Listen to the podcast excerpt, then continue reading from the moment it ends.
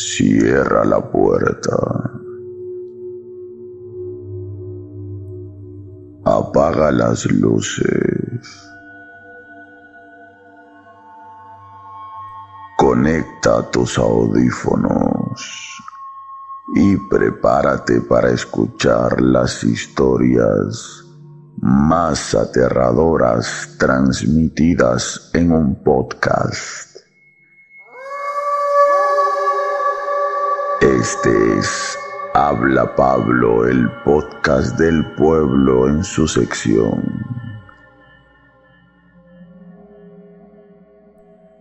Historias para no dormir. Si esta noche no tienes ganas de dormir, este podcast es para ti.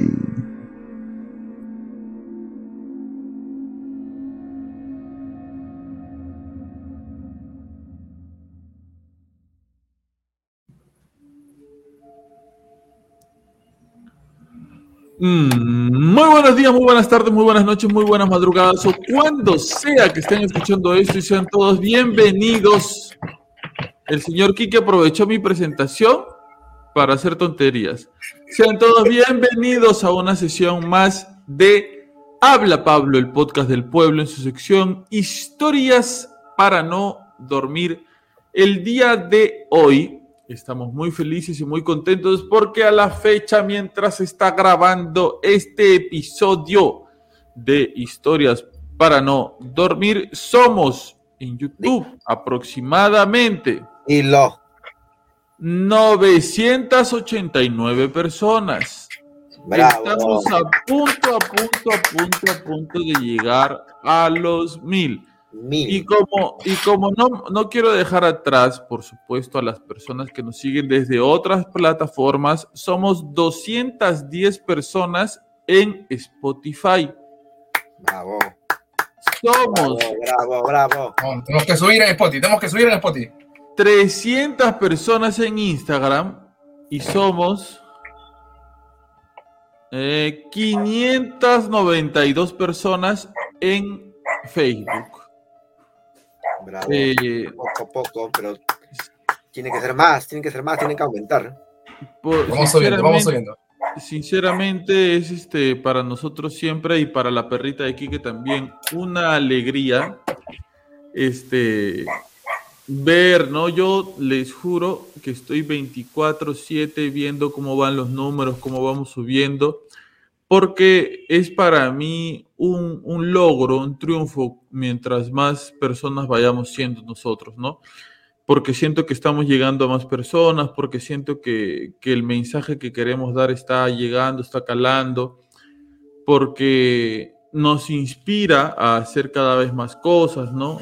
Eh, y, y, sabes qué, al menos cuando, bueno, yo, yo soy más del YouTube, cuando yo veo los comentarios de la gente que nos hace, la verdad que, bueno, yo siempre lo digo, ¿no?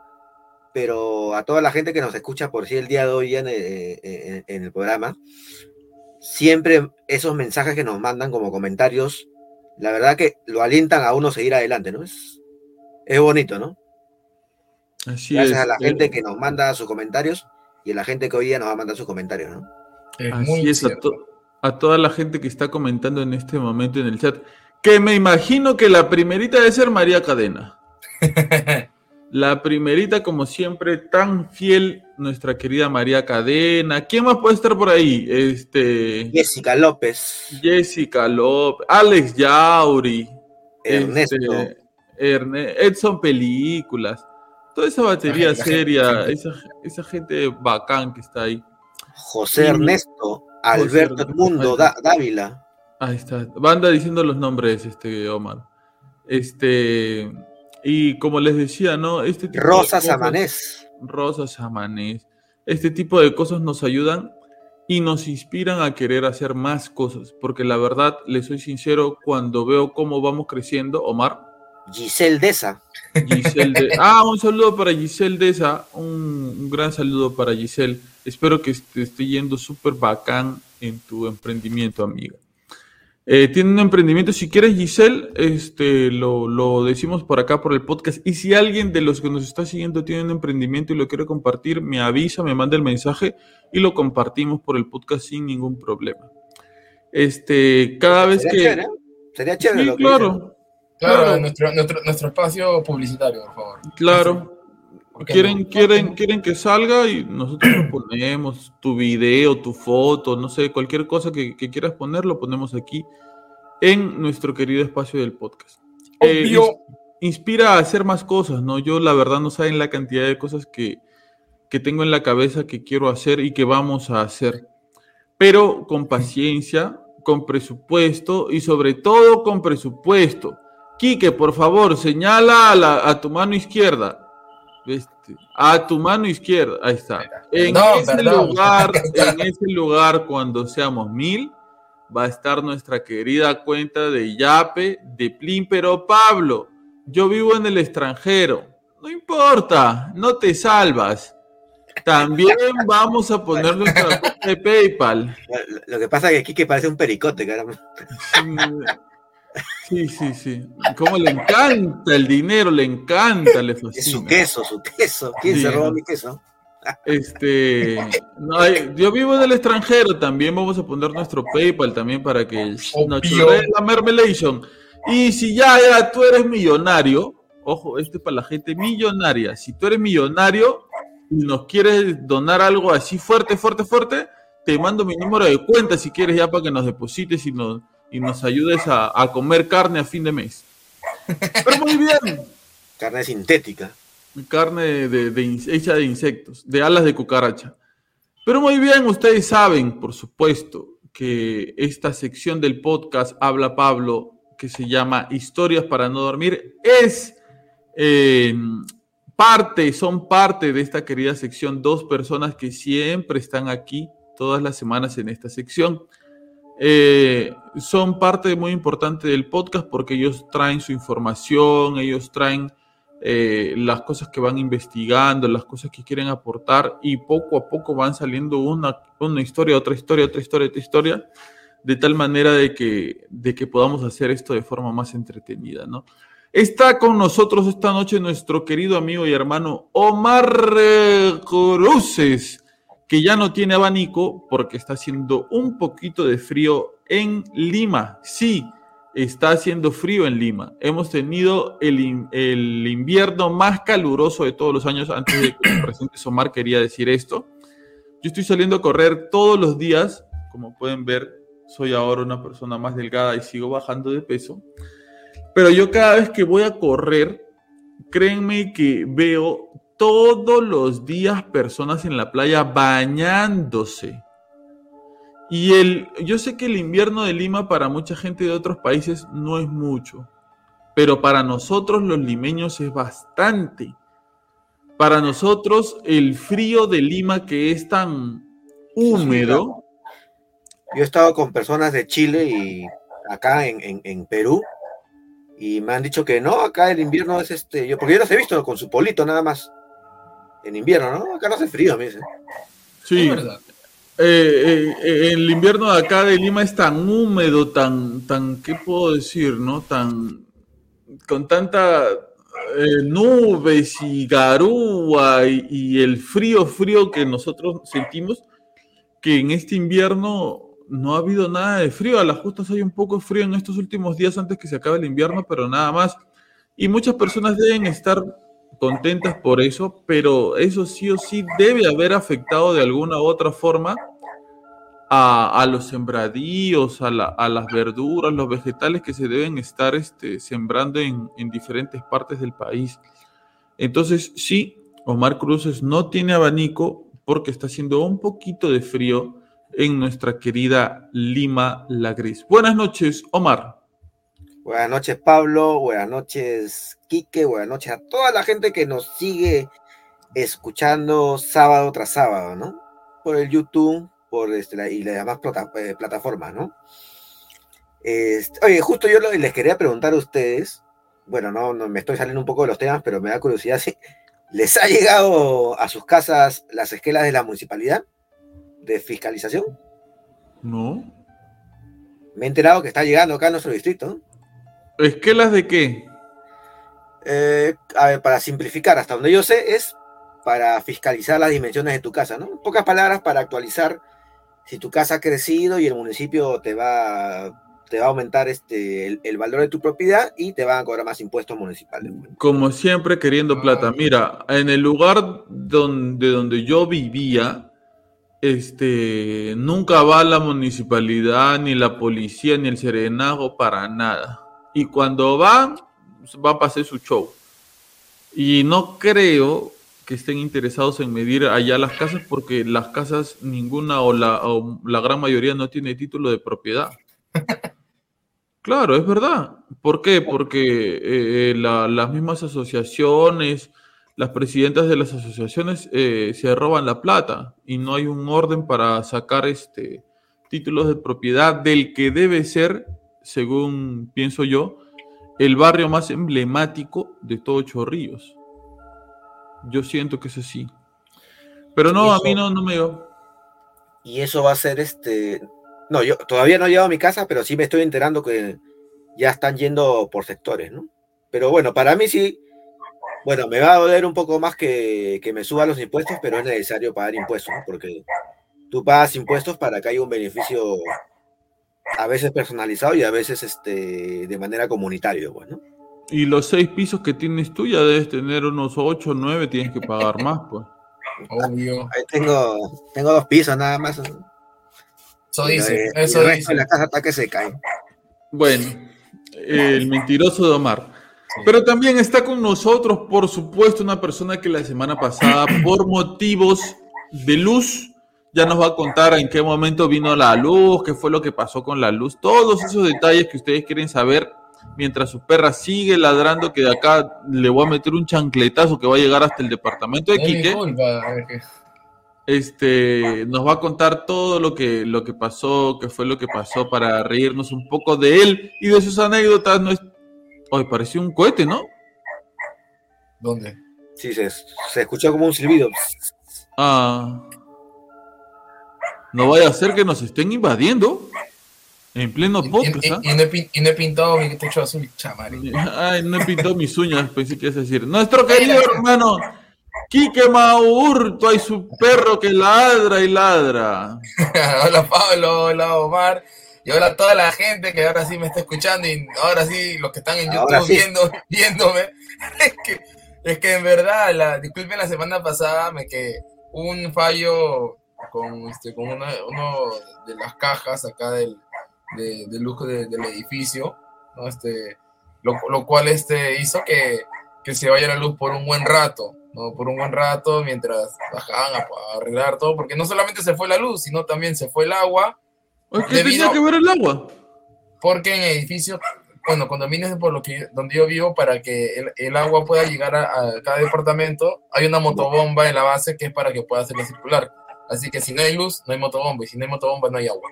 O sea que ese día, tercer día que no se bañó Quique. Sí, no me bañé, y yo que me quería bañar antes de entrar al podcast, pues no pude bañarme. Este...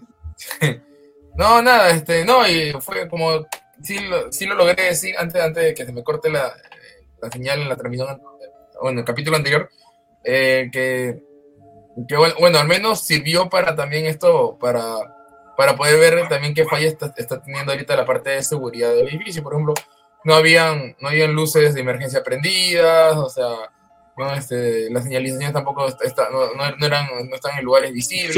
Se, han quejado con el dueño del edificio, definitivamente. claro, nos hemos quejado con toda la nos hemos quejado con toda la administración porque en sí la administración que hay ahorita es nueva, o sea, eh, nosotros eh, teníamos una administración de, una empresa, pero que, bueno, por quejas también de los vecinos se cambió, supuestamente con esta nueva administración que va a ser mejor y todo lo demás, pero al final, o sea, no está viendo una buena respuesta. Y ya, bueno, de ahí ya, la, la, luz habrá llegado, ¿qué hora? Pues casi once y media, por ahí, más o menos. Justo a la hora que terminamos de grabar, justo a esa hora. Sí. Ah, no sé. Pero, no, yo, yo, he dicho la hora, yo, yo, no, yo no he calculado la hora, por si acaso. Mentira, mentira. No he calculado la hora, solamente he dicho Pero ahora podrías, podrías explicarle a nuestros queridos oyentes también, ¿por qué ladra tanto tu perrita? Ah, es que a, veces revientan cohetillos. Ya. Y es de las perritas imperactivas que cuando escucha cohetillos ladra pensando que se van a callar. Ay, ay, ay. ¿Y por qué no le tiras por la ventana para ver si, si un cohetillo la alcanza por ahí? No sé. Créeme que lo he intentado. Pero qué barbaridad. Bueno, ustedes se van a dar cuenta que la perrita de Quique, mientras Quique duerme, interviene más que Quique en la conversación. Sí. Pero es así. Este, Quique, ¿nos escuchaste el sábado? Claro, sí, justo me dio pena porque, eh, como lo había mencionado Pablo, este, este tema de, el tema que se del, del, bueno, del podcast pasado, era un tema que cuando salió por primera vez este, en noticias me llamó bastante la, me llamó bastante la atención. Y años después incluso este, por uno, algunos canales que seguía de tema de conspiración y, y creepypasta y entre otras cosas, también soltaban datos que me parecieron muy interesantes. Más, he hecho mi tarea, acá tenía todo. Pero, mira, mira, este, yo acá estoy leyendo que justo nuestro oyente José Ernesto te puso mensaje en los comentarios de ese día puso, al especialista del tema se le fue la luz. Nos perdimos de esos archivos top secret ocultos por tantos años. Eh, perdón, ¿archivos top qué? top secret. Top secret. Ay, ay, ay, ay. Yo pensé que era top secret. Ah, bueno, pues este... Ah, es que tú lo has leído en otro idioma, creo. Sí, pero lo he leído en idioma normal. Ah, ok, idioma normal. Pero, este... ese es un comentario de nuestro oyente José Ernesto. Eso quiere decir que la gente está prendida de los temas y está prendida de los pequeños detalles de lo que está faltando. Claro, Así que, por respeto a José Ernesto, el señor Quique Bauta tiene que sacar los archivos top secret. secret. Ahí, tengo la, ahí tengo archivos. No, me di el trabajo, o sea, obviamente si escucho el podcast, pero en, esta ocasión me di el trabajo de escuchar el capítulo con, mi cuadernito al costado para ir anotando. Literal, anoté todos los datos que me mandaron. Aguanta. En algún, dato, en algún, dato, que hemos soltado, eh, tú como que no estás de acuerdo. Eh, a ver. No, o sea, en, la, en, la, conclusión que dieron al final, sí, sí, yo también creo que me, pongo, o sea, así también concluyo algo similar, ¿no? Algo similar. Este, lo que sí, no de acuerdo, de acuerdo, a ver, de lo que, de lo que puede, de lo que puede, de lo que pude anotar, era, déjame buscar. Ah, ya, de, una, de, una, de, una, parte de lo que, de lo que, de lo que dijiste de la hipoxia. Eh, que, que, justamente era uno de los datos también, era uno de los datos que, que, en, este en este tema del, del, vuelo, ¿no? Este tema de, la, de la pérdida de, este avión, era de que la hipoxia sí, en efecto, puede haber sido uno de los causantes, ¿no? Puede haber sido uno de los causantes, este, pero la hipoxia por lo general, o sea, que, que justamente eh, al uno en altura, ¿no? Con estos cambios de, presión, ¿no? Y esta hipoxia que se, que se podría haber generado, la hipoxia, este, perdón, era que la falta de oxígeno que ingresa al, cerebro. Exacto, cuando, claro, cuando estás cuando no hay oxígeno suficiente, la hipoxia, aparte de, poder generar muerto, que sí, verdad, también antes de, en ese, en trance ya de falta de oxigenación, también hace que el cerebro no funcione correctamente, lo cual puede, puede llevar a las personas a, actuar de, de, manera, este, de manera, ¿cómo se llama esto? como que, como, locos. Por así decirlo, ¿no? A tomar decisiones, eh, decisiones que por lo general coherentemente no lo harían. A ver, Quique, para complementar la información que dimos, que hasta donde este, esté escuchado, todos los puntos de los cuales soltó Mario y solté yo, este, tú los has tenido ya en cuenta porque tú esto lo vienes investigando hace mucho tiempo y es un tema que te interesó mucho. Este, compártenos, quizás para reforzar algunos puntos de los que hablamos ese día y los puntos de que quizás tengas tú y nosotros no tocamos. Eh, disculpa, me pareció que lo último que dijo Quique es algo que tú y yo no hemos pensado, o no lo dijimos ese día. Bueno, me ha parecido haberte entendido, Quique, que tú has dicho que la hipoxia, ¿no? Hipoxia. Lo que te he entendido que muy aparte del tema de que te puedes quedar desmayado por la falta de oxígeno con el cerebro, me ha parecido haberte escuchado que ha dicho que podría también generar cuadros de locura. No exactamente cuadros de locura, pero sí, sí puede, sí puede, sí puede hacer que tu pensar, tu raciocinio sea menos, menos coherente. Sí, porque eso, eso creo que no, no lo dijimos el sábado pasado, o no tuvimos esa información, ¿no?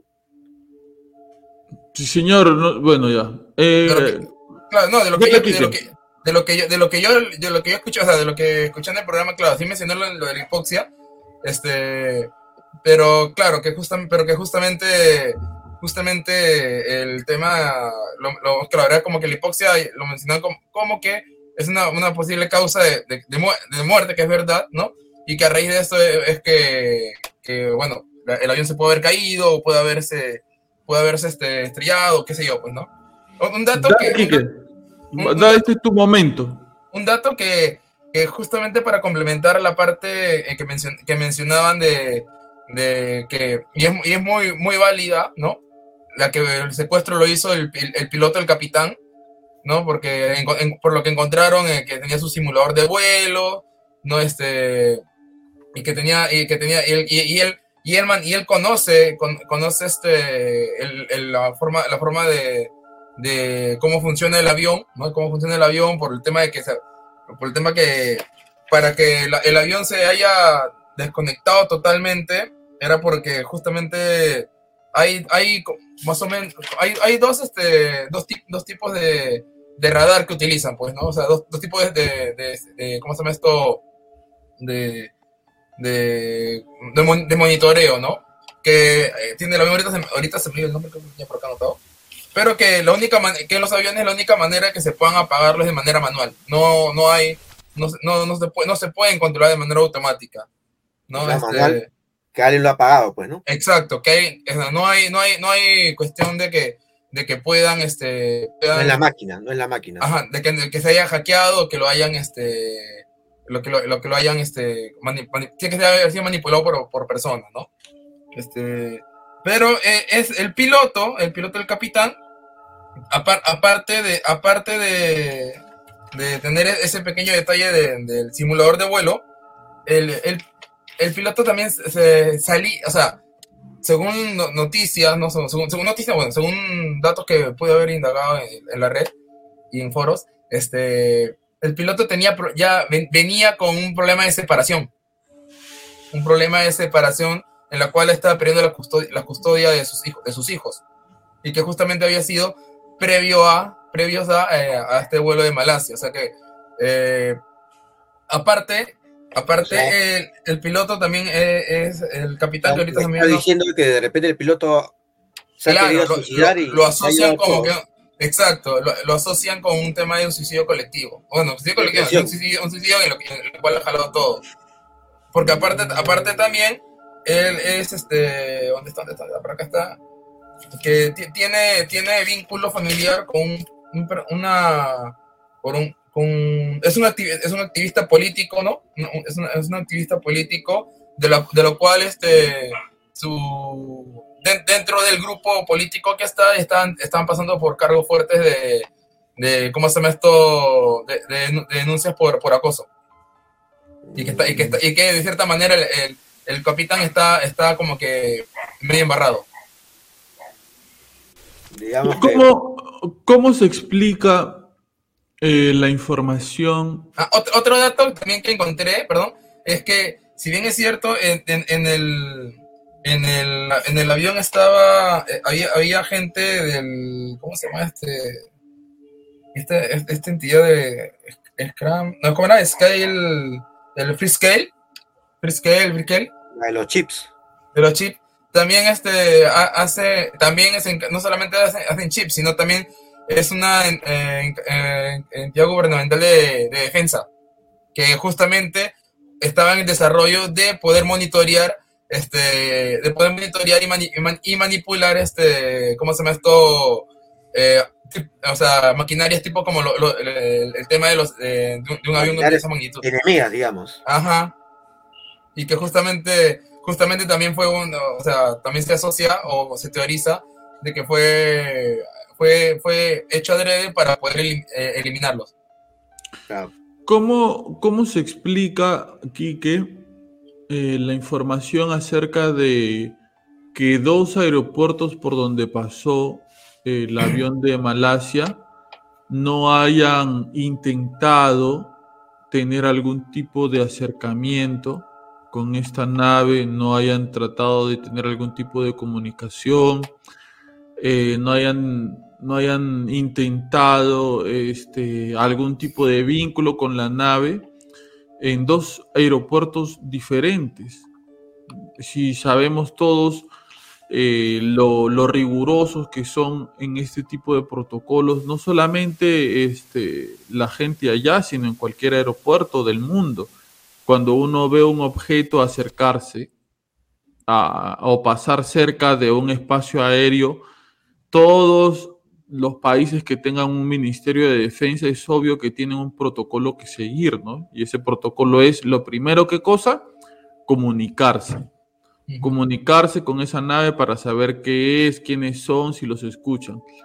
Si no logran algún tipo de comunicación, y creo que este protocolo es más que obvio, si no tienen algún tipo de comunicación, enviar aviones de reconocimiento para ver qué cosa es lo que está sobrevolando sobre su espacio aéreo. ¿Cómo se explica que dos aeropuertos diferentes no hayan registrado ningún tipo de comunicación con la nave? en primera instancia, de lo que pude, pude averiguar, eh, sí, sí hubo ese intento de comunicación, sí hubo ese intento de comunicación, más no se pudo, no se pudo concretar debido a que, debido a que justamente eh, para ese entonces, incluso, incluso al momento de lanzar la noticia de la pérdida del avión, este, aún había comunicación con el avión solamente, solamente que ya, ya, no, ya no respondían. Hay, hay, hay este, testimonios de que hubo llamadas al avión y que hubo, y, si, hubo una, y si hubo contestación, o sea, llamadas a, teléfono, y si hubo contestación del celular, de, bueno, de, los equipos móvil, del equipo móvil, pero solamente botaba ruido blanco. O sea, como que o sea, respondían la llamada, pero... claro, Ahora, por, parte, de, lo, de, lo, de lo del aeropuerto, de lo que menciona Pablo, como te digo, sí, sí hubo intento, más no hubo, no hubo respuesta. Ahora, ahí es donde entra el, el punto de, de, de, o sea, de un poco medio conspiranoico un poco también este de, de qué, qué, diantres, ¿no? O sea, algo raro está pasando porque no se, no se aplicaron los protocolos correspondientes, ¿no? De, de mandar, o sea, de, de, mandar alguna, alguna de, notificar a, la entidad bueno, que se corresponde, ¿no? Para poder o bajarte el avión o, o hacer, un acercamiento de Kimichi, o sea, ¿no?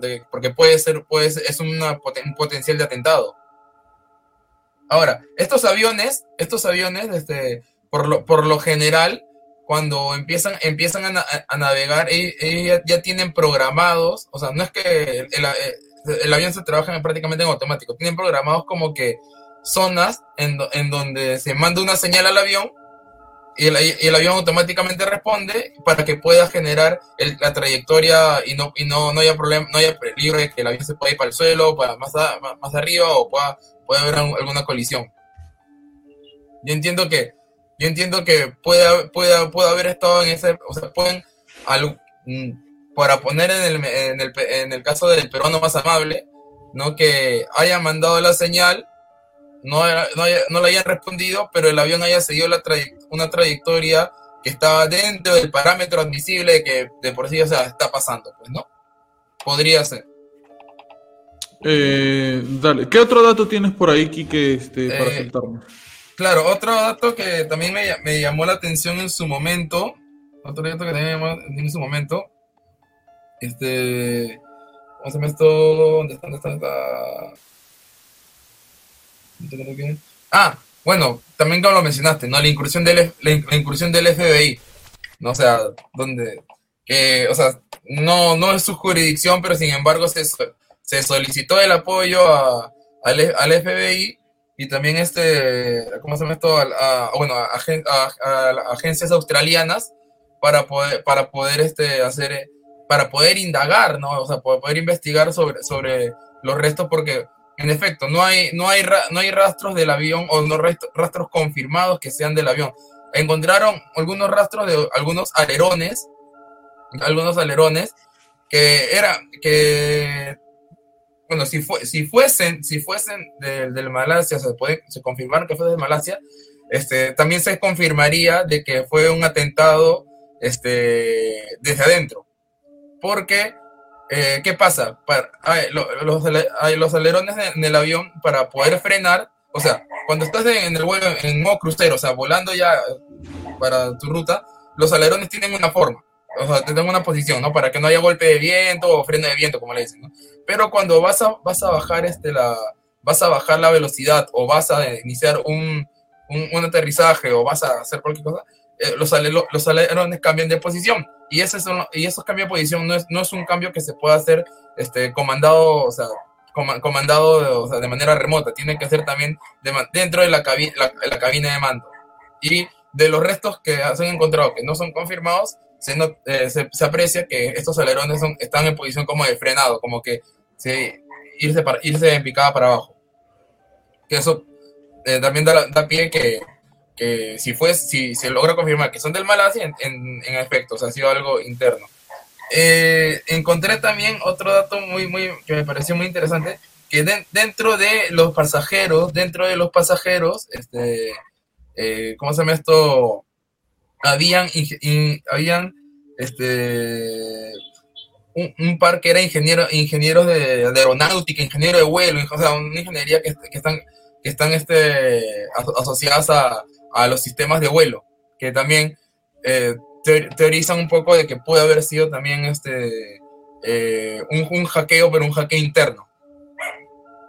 No que, no que hay un no, no que han, de agentes externos, dentro del mismo avión Aparte también de, de, lo que también mencionaste de, de, los dos este, personas que, que, habían falsificado documentos. Pero ahora, dime.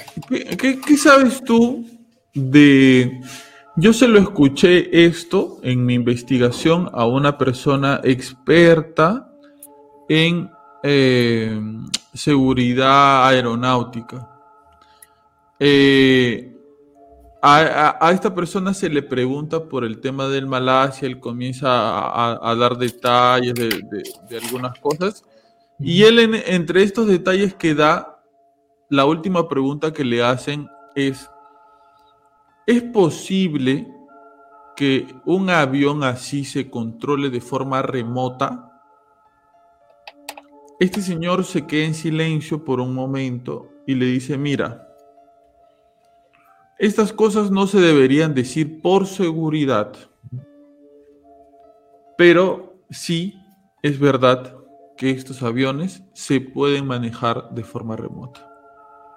Sí. En el caso, en, los casos en que se hace esto, es cuando hay peligro de, que el avión se estrelle y por alguna situación eh, dentro del avión algo está funcionando mal. ¿No? Para, para evitar que muera gente. Pero si nos vamos ahora al otro lado de la historia, en donde personas malas estarían atentando en contra de alguien, podrían utilizar esta tecnología para controlar a estos aviones. ¿Qué, nos ibas a compartir sobre ese punto? Eh, que, en, que, en, efecto, sí, justo también de lo que ah, investigué, este, sí es posible el tema del control remoto de aviones, pero siempre hay, este, pero igual, este, no es un control total. No es un control total. Por ejemplo, el tema de, de, los radares o el, tema de comunicación de, de, radar que tiene, que como te ahorita, pucha, lo tenía, lo tenía por acá, se me, que se me ha ido, ¿cómo se llamaban? Porque son, son este, se, de verdad, lo había notado, lo había notado. Ahorita, ahorita, hay que, hay que preguntarle al profesor Pablo Díaz, hasta ahorita, ¿aprobó el examen o no? Depende, ¿a qué está postulando? A el tener su espacio propio en el podcast. Ya jaló ya desde que, desde que se le fue la luz, ya jaló. Ya me fea tu corazón, ¿eh? Dale, dale, dale, vamos por el 11. No, a ver, para, mientras, mientras-. Ya, listo, ya, la encontré. Ya la encontré. Eh, Los, dos sistemas que utiliza el avión es el, trans- el primero es el transport, transport, bueno, no sé si así, así lo encontré que se decía, y el segundo es el ACARS. Ujú. El transport es como que le man, le man, le man, el- si bien no me equivoco, que si me- este, el, el transport este, es, es como que una conexión más directa, ¿no? Que se hace entre la, la cabina y la, y la torre de control, que es justamente para poder mandar la ubicación y. Y el, y el ACARS es como que un tipo de comunicación en base, en base a, a, a un choque y rebota. O sea, es como que, como que, no, no es que sea, no, es como, es como que la torre te man- manda una señal, manda una señal que va a chocar con el avión y, es- y él acá lo que hace es como que re- responderle. No, no, no le dice, no exactamente como para poder comunicar, sino para simplemente decir, acá hay algo, acá hay una cosa, ¿no? Es un, es un ¿Qué tipo, es un es lo que, lo que cualquier radar simple hace? ah, exacto, ¿No es cierto? Exacto. No, no, hay, no hay que ser muy específico, mu- mucha tecnología para que eso se logre. claro. Ahora, Eh, Eh, ahora, sí, sí. algo que, algo que también, este, eh, llama- los llama- datos. llama, llama, la, llama la atención este, de, este, de este caso es que los, lo- los transportes aéreos son, son considerados dentro de los transportes más seguros que hay. No, es, muy, di- es muy difícil, es muy difícil este, que, que un, que un transporte aéreo o sea, se caiga. ¿no? Son, son, son, son, y si se cae o ocurre un accidente, no es por una pequeña cosita o, por un desperfecto, sino son varios, des- varios desperfectos en, en secuencia. No tanto, tanto, tanto así que, que incluso si das cuenta, eh, el- el- los aviones se dan el lujo de que dentro de, cuando ya estás en el aire, no hay un personal de seguridad propiamente dicho o armado o, o, o- o ¿cómo se llama esto? Mecánicos, ¿no? Algo así. Exacto, no hay, no hay dentro, no hay, de- no hay dentro de una porque bueno, es más peso y obviamente para el transporte aéreo estamos es, es vital el tema del peso para el, el consumo de gasolina y todo y que acarrea gastos. Y segundo que por eso justamente se vuelven más rigurosos en el, en, el- en los filtros de, de- de que el avión esté al 100%, al 100% y, y que, y que todo esté, todo esté bien. Incluso, incluso eh, este tema de, de- del sistema más, de navegación, datos. eh, este más sistema de navegación de los, del, trans- del transporte, de la CAR, no es Quique, que- no es- un ratito, Quique. Ahorita vas a seguir, pero Omar, creo que este- en este podcast tú tienes que ser el que se duerme, pues, para contrapesar. para contrapesar un poco. Eh, Claro, como que, como que te duermes, ¿no? Apaga la cámara, apaga la cámara. Ya, vamos, vamos a hacer Kike, ¿ya? Ya. ¡Ay, no! puta! Se agarra la cara. Que... Ya, Quique, dale, sigue, sigue. No, sigue. sí, sí, sí, el- por lo general las aerolíneas, el, el tema de, de- de poder este, eh, ubicarlos, o sea, por ejemplo, el, el- el tema del transporte es como que ti- tienen, tienen, ponte, un, un fallo de uno en un millón, entonces ellos tienen este, más de un sistema, más de un tipo, eh, del mismo sistema de navegación, como que para, que, para reducir aún, aún más el, el- el porcentaje de error. Así que el tema, el tema de que haya ocurrido una falla o, o e- el avión haya desaparecido es justamente, o sea, de hecho es, al menos para mí, eh, es, es, este, un, es un, es, algo que viene desde adentro, ¿no? Es como que una, al- algo... Es que lo más, lo más loco de esto, o sea, lo que te lleva a dudar, es que no hay precedentes de algo así. Nunca ha pasado algo así. O sea, que un avión se caiga, se destruya y que desaparezca de la forma tan misteriosa que ha desaparecido este. ¿No? Eh, siempre después de un tiempo, lamentablemente, se encuentran restos, la caja negra, ¿no? La famosa caja negra de que, que uno termina encontrando, que ya en un rato, a detalle, Kike nos va a explicar qué viene siendo una caja negra. Este, se encuentran restos, miren, salvando distancias, pero, pero voy a contar esto más o menos para que se hagan una idea. Hace el 18 de agosto, el 18 de agosto, eh, dos pescadores se perdieron. Eran dos pescadores chorrillanos. ellos han salido al mar a, la pesca, se han ido para una parte del Callao, se han ido de noche. Eh, para la gente que sabe de pesca me va a entender lo que le voy a decir. Ellos fueron a sacar pescados finos, pescados más caros. Los pescados finos, los pescados más caros, están siempre pegados al cerro. Entonces ellos al parecer han estado ahí como que un poco cerca al cerro. Nadie sabe qué es lo que ha pasado, pero eh, el, el bote se ha volteado, ellos lamentablemente se han ahogado y eh, a ellos los han encontrado y yo quisiera que ustedes más o menos me digan un aproximado de cuánto será la distancia. A ellos los han encontrado en Huacho y ellos han, se han ahogado, han desaparecido en el Callao. Entonces ustedes imagínense la fuerza del mar y cómo la corriente puede llevar los cuerpos de personas de un lado a otro. ¿Cuánto habrá del Callao a Huachomar? Ah, no sabría decirte en kilómetros, pero si fuera terreno plano, creo que caminando, de repente... No, eh, en bus, ¿en bus cuánto será? A ver, ¿De, dónde, dónde? Del Callao a Huacho. No, sé cómo expresarlo en kilómetros, pero si fuera terreno plano, creo que caminando serían cuatro horas, ¿eh? creo. No, pues caminando, ¿quién va a ir caminando? En bus. Hoy, si una vez yo me he venido caminando del centro de Lima hasta Chorrillos, caramba. Pero del centro de Lima Chorrillos, Guaral, ya es este. Mira, 139 kilómetros. Ahí está, 139 kilómetros, o sea, es bastante. 139 kilómetros han recorrido. ponen acá dos días a pie. Y Omar dice cuatro horas. Es flash, es flash. Y miren, miren, miren la cantidad de kilómetros que han recorrido en el mar los cuerpos de estas personas que han, se han ahogado, perdón, se han ahogado el 18 de agosto y han sido encontradas ahora nomás me parece que el, el 25, el 26, hace un, par de días. O sea que más o menos han estado algo de una semana en el mar y los han encontrado en Guaral.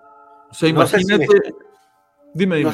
No, sé si me estoy confundiendo de historia, pero me pareció haber escuchado, no sé si son los mismos pescadores, pero creo que me pareció haber escuchado en las noticias que una de las esposas decía de que ella guardaba la esperanza de que aún estuvieran vivos. ¿Por qué? Porque su esposo le contaba de que eh, por ahí donde estaban a veces habían una especie de cuevas y se quedaban ahí a veces, ¿no?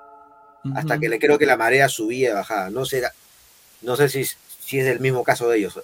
Pero es que los pescadores tienen formas, ¿no? y lo peor era que uno de ellos no sabía nadar. Entonces lo que están especulando otros pescadores ya más viejos, y, les comento esto porque este, mi viejo, ustedes saben que ha sido pescador toda su vida, y él va todos los días al malecón a conversar con otros pescadores viejos que ya no salen a la mar. Pero, como dice mi papá, ¿no? La mar siempre lo llama. Entonces él siempre va al malecón, se pone a conversar con sus amigos, otros pescadores viejos, hablan de las cosas que pasan en la playa, qué sé yo de lo que hablarán. Y él me comenta, ¿no? Yo creo que lo que ha pasado es que lamentablemente el bote se ha volteado por una ola porque ellos han estado en la noche y en la noche no se ven las olas. Ah, eh, eh, no se han dado cuenta de la ola porque cuando ve una ola uno siempre tiene que poner pro hacia la ola, ¿no? Para que no te voltee la ola los ha volteado. Eh, a la hora que los ha volteado, eh, no, en la noche no han podido ver dónde está el bote. Uno de ellos no sabía nadar y el otro ha tratado de ayudarlo y en la desesperación uno ha ahogado al otro. Es lo que posiblemente ha podido pasar. Y esto no es extraño con los pescadores del Perú y me imagino que del mundo. Mi viejo ha podido morir muchas veces de esa misma forma, por ahogamiento. Incluso él cuenta una historia en la que ya él estaba en el fondo del agua y que él, el bote le había golpeado la cabeza, lo había hundido y él ya en el fondo del mar hundiéndose, ha abierto los ojos y ha visto una luz en el, en el mar, siendo de noche, ha visto una luz y ha comenzado a salir de forma desesperada de nuevo a la superficie, porque me dice yo ya estaba casi en el fondo. Mm. Entonces, a lo que voy con esto que les estoy comentando es que cuando ocurren este tipo de, de acontecimientos lamentables en donde muere gente en el mar, el mar termina devolviendo los cuerpos de estas personas de una u otra forma.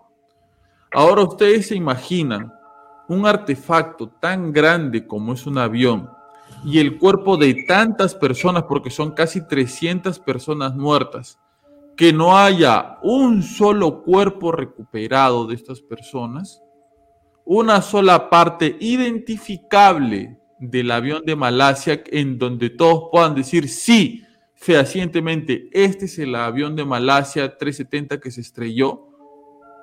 Por eso digo que no hay precedentes de algo así. Ahora sí, pero, recuerda... Yo perdón, yo que puedo creer que para que no haya ni un cuerpo es porque el avión se ha hundido intacto en el fondo del mar, ¿no? Sin dejar ninguna abertura para que un, un cuerpo flote fuera del avión hundido, pues, ¿no? No me queda otra hipótesis.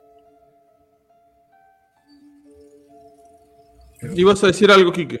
Sí, recuerda que cuando se hundió el Titanic, pasaron más o menos como 70 años para, que, para poder recién encontrar este, los, rastros, de, los, rastros de, él. O sea, no digo que, o sea, no digo que no, no, no, sea, no, no haya rastros de, del Malasia, pero pienso yo que todavía, o sea, eh, no falta, falta poder este, seguir indagando dónde puede estar. No es que yo no diga que se, estrelló, que se estrellado, quizás sí. A lo que voy es que lo más extraño de esta historia, o una de las cosas más extrañas, es que no hay un precedente igual como para comparar qué es lo que ha podido pasar.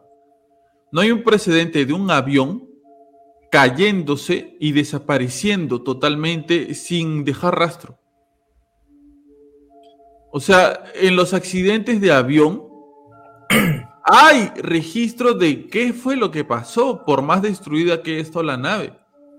Claro, o sea, claro, o sea, yo no digo que, no, que, no se van, que no se encuentren. O sea, yo me refiero, yo me refiero a que va a demorar. Eh, claro, o sea que todavía siento que eh, no está, no es como que hay, hay, una investigación completa o una búsqueda completa para Pero han habido búsquedas después de las búsquedas Han habido claro, yo sé que han habido por años búsquedas, pero, pero como te digo, para poder encontrar el Titanic demoraron 70 años. Pero hubo testigos de qué fue lo que pasó con el Titanic. No, pero, no claro, pero estamos hablando, pero claro, en el, en el Titanic a, diferencia de, a diferencia de, en este caso del Malasia, este, sí, sí se tenía la ubicación de, la ubicación de la ruta del Titanic y se tenía también, este, de una manera rara, a pesar de que, eh, pero se tenía eh, las coordenadas o al menos la trayectoria por donde iba, por donde iba a ir. Qué loco, qué loco en este como en tiempos anteriores con menos tecnología se sabía dónde estaban las cosas y ahora con más tecnología cómo puede desaparecer un objeto tan grande con tantas personas adentro, ¿no? Claro, en cambio, en cambio en este caso del Malasia, o sea, mm, eh, desde, desde la una de la mañana en donde en donde se pierde, se pierde, el, se pierde la, se dice la última comunicación, este, automáticamente se pierde todo rastro del Malasia. Solamente eh, entiendo yo que, hubo, que se, divisó a través de, de radares este, militares el tema del vuelo, pero igual también no, no, o sea, es como que no, no, no, no, hubo un seguimiento para poder, para poder decir, oye, ¿sabes qué? En este, en este, en este rango está, en esta parte, en esta área está, sino es todo un, un área. Estamos hablando del mar que, pucha, como tú dices, ¿no? Puede estar en un sitio y al mes va a estar no sé cuántos kilómetros o cuánto, ¿no? cuántas millas en este caso de que, es mar, lejos, pues.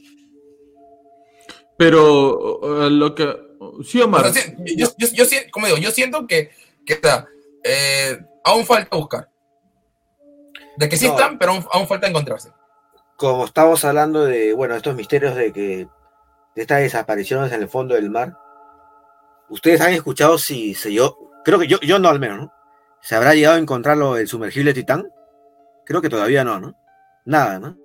No creo que por la forma en que se destruyó, pues no, no había forma de encontrarlo, ¿no? Pero no, no, no, ha habido noticias, ¿no? De que se haya encontrado los restos, ¿no?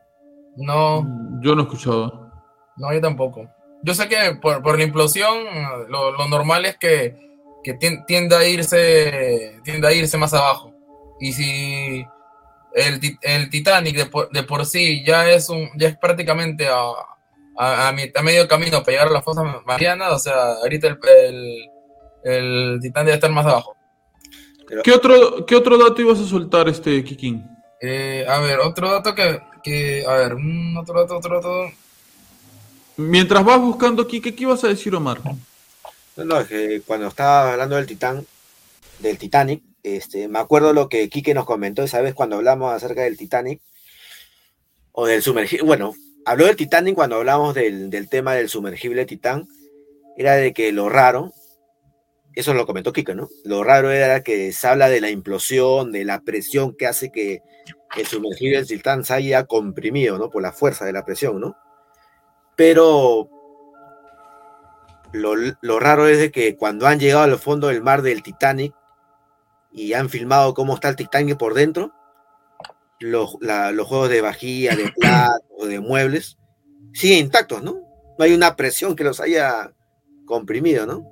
Que es lo, lo irónico o contradictorio para los que no sabemos de, de la... No, no, no, tiene, no, tiene que ver, no tiene que ver con lo cerrado que esté el objeto a la hora de bajar. Claro, no, lo que pasa es que, lo que, pasa es que cuando eh, un cuerpo entra, entra este, en, o sea, el, el, el, el, aire, el aire, ya, el, aire que vivimos, eh, aunque no lo creas, ejerce una presión en nosotros. Ejerce una presión. Nosotros, cargamos literal lo que vendría a ser una, una torre de aire sobre nosotros hasta el estratosfero, por así decirlo, pero que obviamente por el tema del peso que tiene y ya bueno, la, la adecuación de nuestro cuerpo es como que normal, no lo sentimos, para nosotros no, no, no, existe nada. Pero al entrar en, una, en, una, en un ambiente de agua, un líquido, que es mucho más denso que el aire, lo, lo normal por el tema de, de, la gravedad es que genera un empuje, que es una fuerza que, que, que va a llevar a, o sea, la, que va, va, a querer comprimir al, al, en este caso, el aire que tenemos dentro, por el tema de que el aire es menos denso que el agua. No sé si me dejo entender, es como que eh, globo lo quiero presionar, ¿ya? ¿Qué pasa? Que cuando vamos bajando, vamos, vamos bajando nosotros para, por, para cada, este, cada, cada metro, cada kilómetro en el mar, este, esa fuerza de empuje va, va aumentando debido a la, cantidad de, agua que vamos cargando. O sea, como te digo, nosotros cargamos una torre de aire, por así decirlo, de acá hasta la estratosfera, pero va a ser distinto cargar una torre de agua a, un metro, a dos metros, a tres metros a cuatro metros, porque ya la presión va aumentando más. Y eso es lo que, obviamente, nuestro cuerpo, que está condicionado a estar en un ambiente gaseoso como el de ahora, no aguanta un ambiente este, más denso que es el agua. Pues por eso que ocurre ese tema, ese tema, ese tema de, implosión y que, no, claro, ¿no? Incluso, incluso cuando vamos, vamos, bajando a, a, zonas más profundas de, de, de, las fosas y esa nota, este, lo, los, el, e incluso el, el, aire mismo que respiramos se, se, vuelve, se vuelve dañino para nosotros y, y se tiene que utilizar otro tipo de, de, otro tipo de mezcla de, oxígeno y azufre y, otro, y otros químicos para, para no, no, no desvariar. Alucina que, alucina que para, para el, el, récord, el récord mundial, no me acuerdo ahorita de la medida, pero el récord mundial de, de, de inmersión, o sea, con, con, equipamiento, este, utilizaba un, para, para respirar en, en, esa, esa, profundidad, utilizaba un oxígeno que si lo, si lo respirabas en la superficie era contaminante y venenoso. Pero a esa presión de, a esa presión de, de agua era, se podría decir, lo, normal que tienes que respirar. Para darle un poquito de tiempo para que Quique termine de, de juntar los puntos que todavía le, le, falta tocar sobre esta historia, les quería comentar, se los comenté en el grupo, pero no lo comenté en el aire en el podcast, que hace unos días comenzó la búsqueda más ambiciosa y millonaria en el lago Nest para tratar de encontrar al monstruo del lago Nest. La búsqueda ya finalizó. Ya aquí les voy a compartir un poco eh, la noticia. Finaliza la mayor... Dime, Omar. No, te dije que... No me digas que lo encontraron. Finaliza la mayor búsqueda del monstruo del lago Ness en 50 años y estos son los resultados. Quique, anda viendo los puntos que me querías, este, eh, que, te faltaba compartir. Voy a darte un poco de tiempo. La historia del lago Ness se ha convertido en una de las más icónicas de la criptozoología. ¿Qué cosa es la criptozoología, Omar? Es el estudio de animales fantásticos o mitológicos, ¿no? Así es. Animales de leyenda. Aunque el siglo XX estuvo lleno de testimonios y supuestas fotos que retrataban a Nessie, lo cierto es que nunca ha terminado de probarse con certeza esta historia. Después de todo, las imágenes publicadas donde se ve al ser acuático no son mejores que los videos de supuestos ovnis que pululan por internet.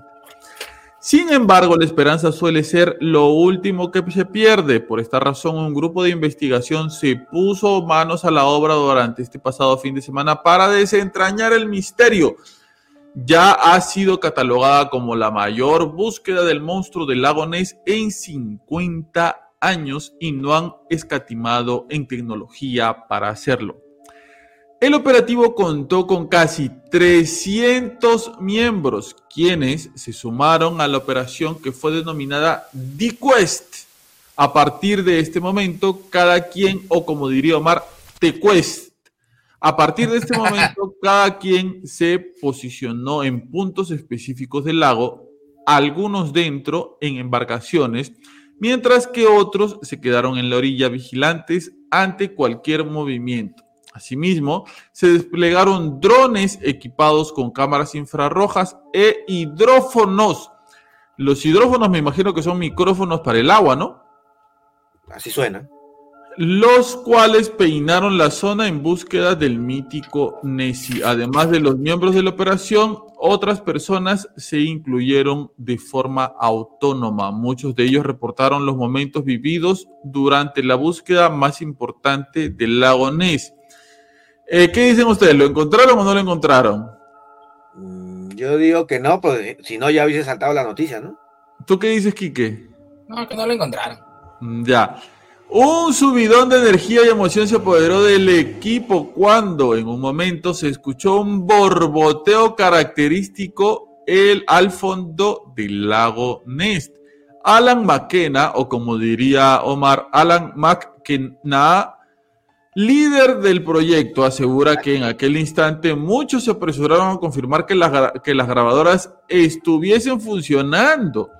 Ahora el hombre sostiene que hay mucho material por revisar, aunque no hay ningún resultado concluyente sobre la existencia de Nessie. Lamentablemente para el equipo, la climatología de la zona, como siempre, el clima antipático que no deja descubrir las cosas. La climatología de la zona no ayudó al operativo para encontrar al monstruo de lagones. Además de unas olas inusualmente agitadas. Ahí está, comienza lo misterioso. Además de unas olas inusualmente agitadas, la lluvia comenzó a ser un problema. Ellos, me hace decir que ellos no pudieron este, averiguar con, con este, ¿cómo se llama este hombre del tiempo? Este, Abraham Levy. Abraham Levy, no le preguntaron a Abraham Levy si iba a llover. Pero bueno, es una búsqueda llena de plata y no pudieron ver si es que se iba a llover. Pero bueno, sigamos. Ah, esta, esta, además de impedir la correcta visibilidad, se convertía en una cortina de ruido para los drones con el equipo acústico. El operativo de búsqueda llega como resultado de la unión entre el equipo de investigación Losh Ness Exploration y el centro del lago Ness. Ya se imaginan cómo hubiera leído esto Omar. Aunque no se ha revelado la existencia del mítico ser, todavía es muy temprano para cerrar el caso. No obstante, al tratarse de un ser mitológico a la altura del Yeti y similares, no deberíamos hacernos demasiadas ilusiones. Eso sí, a diferencia de este último, los registros de avistamientos de Nessie se remontan al año 564 después de Cristo, la miércoles. Yo no sabía que era tan antiguo. Como ah. más de mil, 1500 años, por lo menos. Aquel momento de la historia quedaría marcado por el reportaje de un monje irlandés. ¿Habrá sido capuchino? Puede ser, ¿ah? Si dice monje, puede ser, ¿ah? Eh, ¿Quién escribió sobre el ataque de un animal misterioso en el cuerpo de agua? A partir de ese momento el lugar se llenó de un velo misterioso que perduraría a día de hoy, y el cual suma más de mil avistamientos. Por cosas del destino, por cosas de la vida, por la lluvia que no se predijo de una investigación tan millonaria, no se pudo concluir si existe o no existe mi querido Nessie. Estuvo tímido. Estuvo tímido. Pero bueno, ahora sí, mi querido Kikin Maurtwin, suelta los datinis que tienes por ahí. Ah, ya, bueno, para terminarlo, responderlo de por qué en el Titanic este, no hay este, no este fenómeno de compresión es porque la mayoría de cosas que están en el Titanic son cosas sólidas. O sea, mientras no, mientras no haya cavidades de aire dentro de, no ocurre este, este tema de implosión. Si eso que todo. hay, este, hay este tema de implosión. Como un cubierto, un plato, este, son este, elementos sólidos más densos que el agua, normal pueden estar bajo, bajo, bajo esa profundidad y no va a ocurrir este fenómeno de implosión porque no hay cavidades de aire que puedan presionar. Pues. Se entendía aquí que lo único que no entiende es lo más, pero bueno. Para, para, que se entienda, pues. No, no, no me interesa. Eh, no, como último, último dato, no, como último ah, dato. Ah, último, ya. Sí, último. Uy, ya, ya, mira cruces, ve. Ya, ya, ya, no, no, no, no. pasamos la hora, ya hemos pasado la hora, ¿eh? No, no, no, no, no. ¿Qué, otra? Es que también tengo que dejarle para que ustedes hablen, pues hay que, hay que. Ah, mira, mira, primera vez en el podcast que habla tanto, ah, para durmiendo, se sale a comer, no sé qué cosas hará. Para no dormirme. Pero pasó la prueba ya, le vas a dar prueba no, no, ha pasado nada, no le voy a dar un abrazo. Ah, la que fue tu corazón. Ah.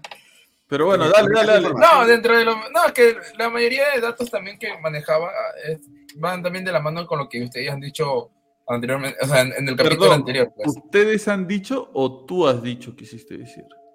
Ustedes. Bueno, yo le doy el crédito a los dos porque los dos, los, dos han estado. Bueno, dale, dale. dale. este, no, que usted ha comentado, ¿no? Este, eh, ¿cómo se llama esto? O sea, es una, es una teoría ya, es una teoría que es en base a, a un mensaje en el 2014. Esta es una noche de sorpresas, ¿no? Los datos y la teoría no, no dejan de terminar, ¿no? Y es una, teoría. Uy, un ratito. Sale a casa. Un ¿Cómo sal de acá, sal de acá, señor? ¿Qué pasa? ¿Qué pasó? ¿Se fue? Con razón ladra tanto ese perro. Desapareció como en Malasia. Sal de acá, sal de acá, le han dicho. ¿Cómo, cómo? Pero déjalo entrar para que no ladre. Va a ladrar acá adentro. dale, dale. Le pega a su perro, creo, no sé. No, no. no Otros perros son obedientes. Su perro le pega al Quique. Oh, y hay una noticia de un miserable que le. no, no, ni, siquiera hablemos de algo tan, tan horrible porque no vale la pena. Pero ojalá que se haga justicia. Sí, literal. Este. Nada, este es, es una teoría, ¿no? Este, en, base, en base a una, un post de, en, Twitter, en Twitter, ¿no? Este, de un usuario que, se llama, que, está, como Tai. ¿no? Es una teoría que él, él se ha planteado. Claro, que él la planteó. Me, me, pareció muy, no, o sea, no va. ¿Ese no, no, es de, de Digimon? Sí, también pensé que era de Digimon. O sea, no, no va directamente a que habla, habla de, este vuelo de Malasia, pero sí la relaciona un poco y me pareció muy interesante, al menos compartirla, ¿no? Que este, este usuario en 2014, 2014 eh, fue, sí, 2014, no miento. O sea que he leído como media hora para que el señor... No, no, está bien, está bien. Ya, no, no, no, pero así hace cinco años, 2018. 2018, perdón. 2018, este... Eh, Perdón. Uh, Está en la info del 2018, ahí va lo que ha sacado de información del 2019, 2020.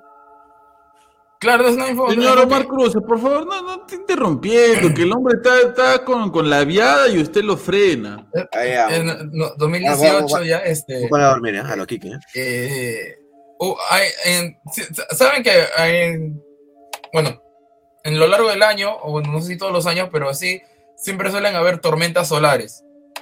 Ya, tormenta solar. ¿Qué cosa es una tormenta solar? El, el, sol, como sabrán, no es que sea un foco que se prende y te bota una luz constante, sino mm. el, el, foco, el, el, sol es una masa de gas que, que va mandando la luz, pero también la, la, luz la manda como manera de radiación y como onda. Y no siempre el flujo de radiación que manda es constante. A veces hay más, a veces hay menos. Cuando hay esas protuberancias mayores, este, se, le, se le suele decir tormentas solares que es una radiación que, que si no es por el campo, bueno, el, campo magnético y entre otros sistemas naturales de protección que tiene la Tierra, estaríamos ya muertos de cáncer porque obviamente es, radiación, ¿ya? Este, pero sí suele estas tormentas solares causar este problema a nivel de telecomunicaciones, en, las comunicaciones, debido a que son afecta la radiofrecuencia. ¿Qué pasa con este usuario en, en, lo que, en lo que, lo que cuenta? Que en, hace cinco años, en una de las tormentas solares, que, bueno, a raíz de una tormenta solar, recibe un mensaje un poco raro a su celular, una grabación, en lo, en lo cual, en la, grabación, este, y lo comparte en el Twitter, eh, decía una serie de códigos, que era, decía Sierra, Delta, Alfa, este, November, Golf, puro código, código, código, que este compartiéndolo en Twitter, este, como sabrán, la gente comenta, la gente no, no o sea, en base experiencia habla. Este... Ah, sí he escuchado sobre esto hace tiempo, qué interesante, dale, suéltalo, suéltalo. Agarra, agarra y, y descubre que se está, se está, hablando de un código militar, es una, una forma de, de, codificación militar para mensaje, y que eh, justamente dentro de los usuarios, uno de los usuarios, este, empieza, lo, hace el aporte de poder descifrarlo, a poder descifrarlo, y que en el mensaje decía, peligro, SOS, se requiere evacuación, eh, se requiere evacuación, no son humanos, SOS, peligro. Seguido de este mensaje, suelta también este, este mensaje de grabación, suelta unas coordenadas y que cuando eh, también empieza a, tratar de, o sea, a, mapearlo en, el, Google o en el sistema que utilizó, eh, era, botaba, botaba una ubicación muy cercana a donde, en teoría, la trayectoria del vuelo en Malasia había desaparecido, ¿no? Algo eh, interesante que me parece, o sea, como dando a entender que este, posiblemente el mensaje y recordando que dentro de ese vuelo había gente que, gente que, porque algunos decían que era de la, de la, caja, de la caja negra, pero la caja negra no está, que yo sepa, este, diseñada para mandar, este, emitir mensajes, sino solamente para grabar y para recopilar.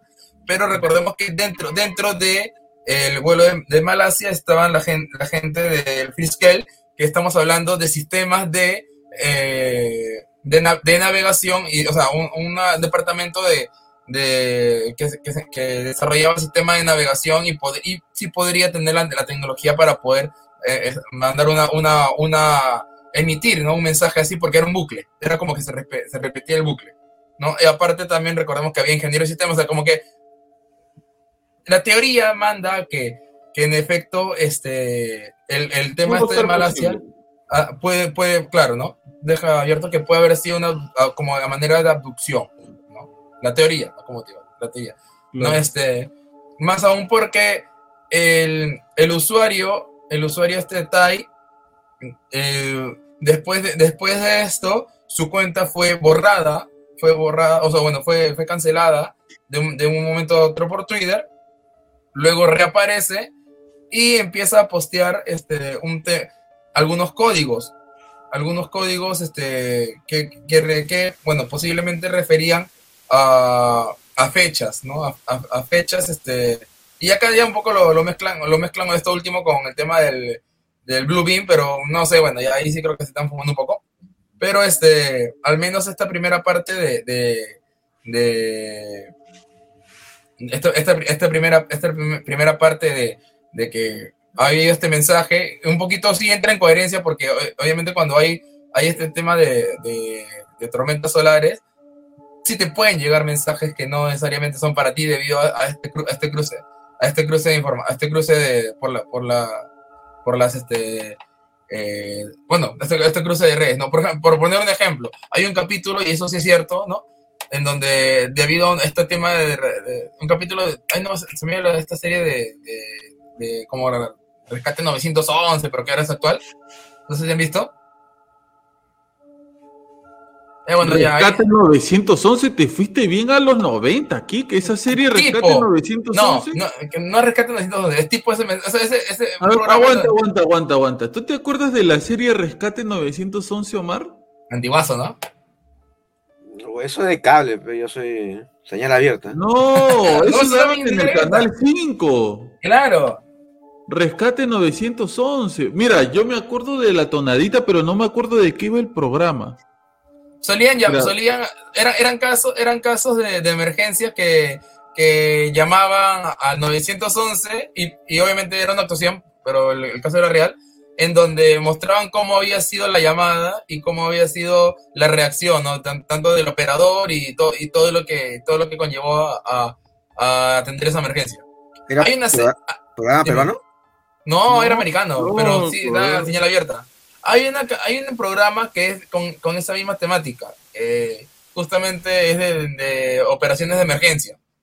Y hay un capítulo, hay un capítulo en donde, debido también a estas tormentas solares, incluso, y entiendo, entiendo que estos son basados en hechos que son, pueden, ser, pueden ser, o sea, que sí pueden ocurrir, pues, ¿no? Que sí pueden ocurrir, que debido a estas tormentas, una, comuni una, una comunicación supuestamente gu gubernamental llega, a, llega justamente a, a, este, a este departamento de, de, de, emergencia.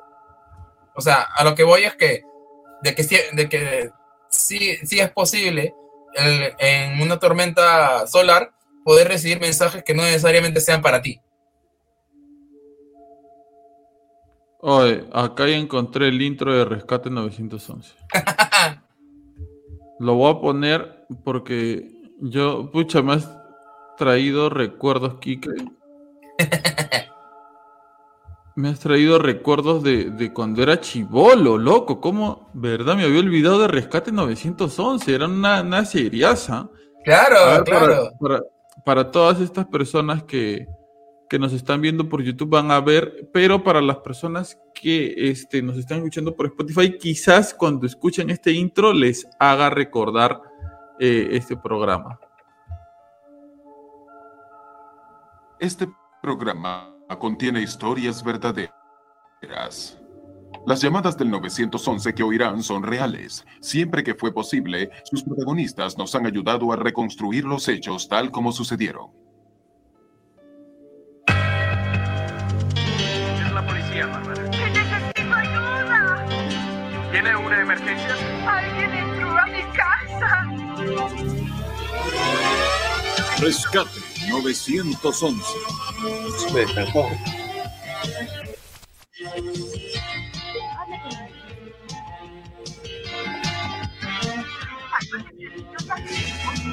Explícame.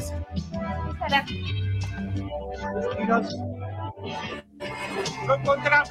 Podría haber otro. Rescate 911, me había olvidado.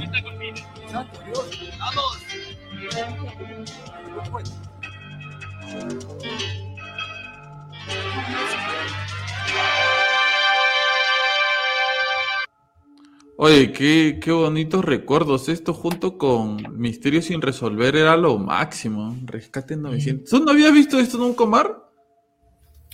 Eh, creo que sí, ¿no? Pero no. Creo que no, lo han dado. Omar estaba viendo el, el, Capitán Cavernícola, estaba viendo en ese tiempo. Pero bueno. Supercampeón estaba viendo. Rescate 911, buen programa. Entonces ahí cierra aquí que los datos que nos quería soltar sobre el tema de la semana pasada que no habías podido compartir.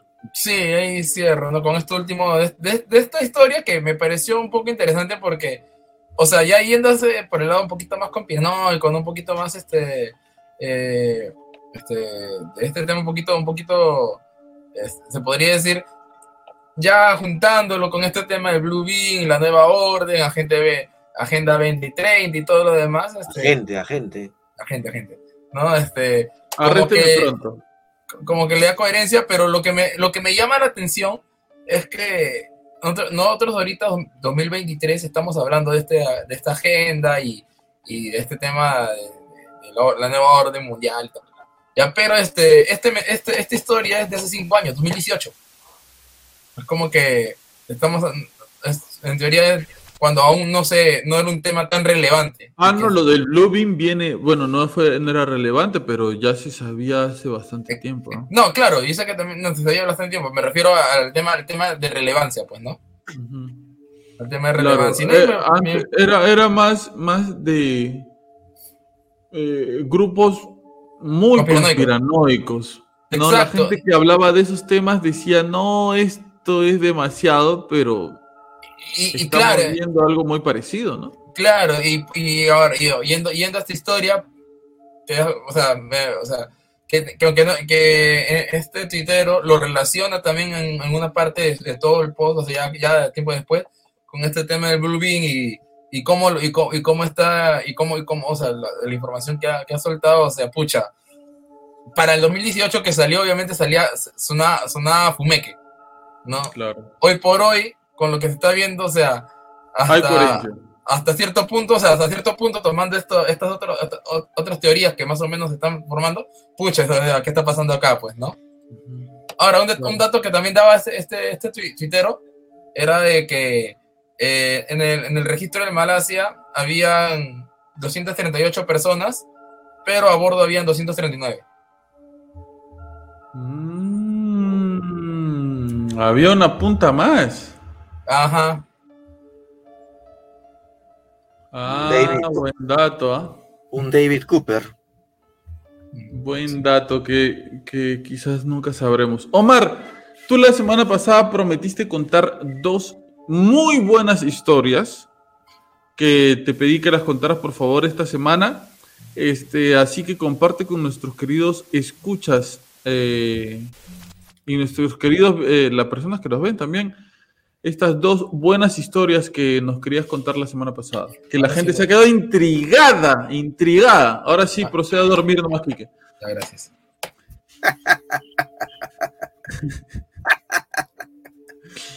Ay, tiene razón, tengo risa de, malo, ¿no? Sí, o de risa malévola. no, sí, este. Lo que pasa es que el sábado eh, cuando hablamos del, vuelo de Malasia, yo tenía dos historias eh, que supuestamente son reales sobre desapariciones de, aviones, ¿no?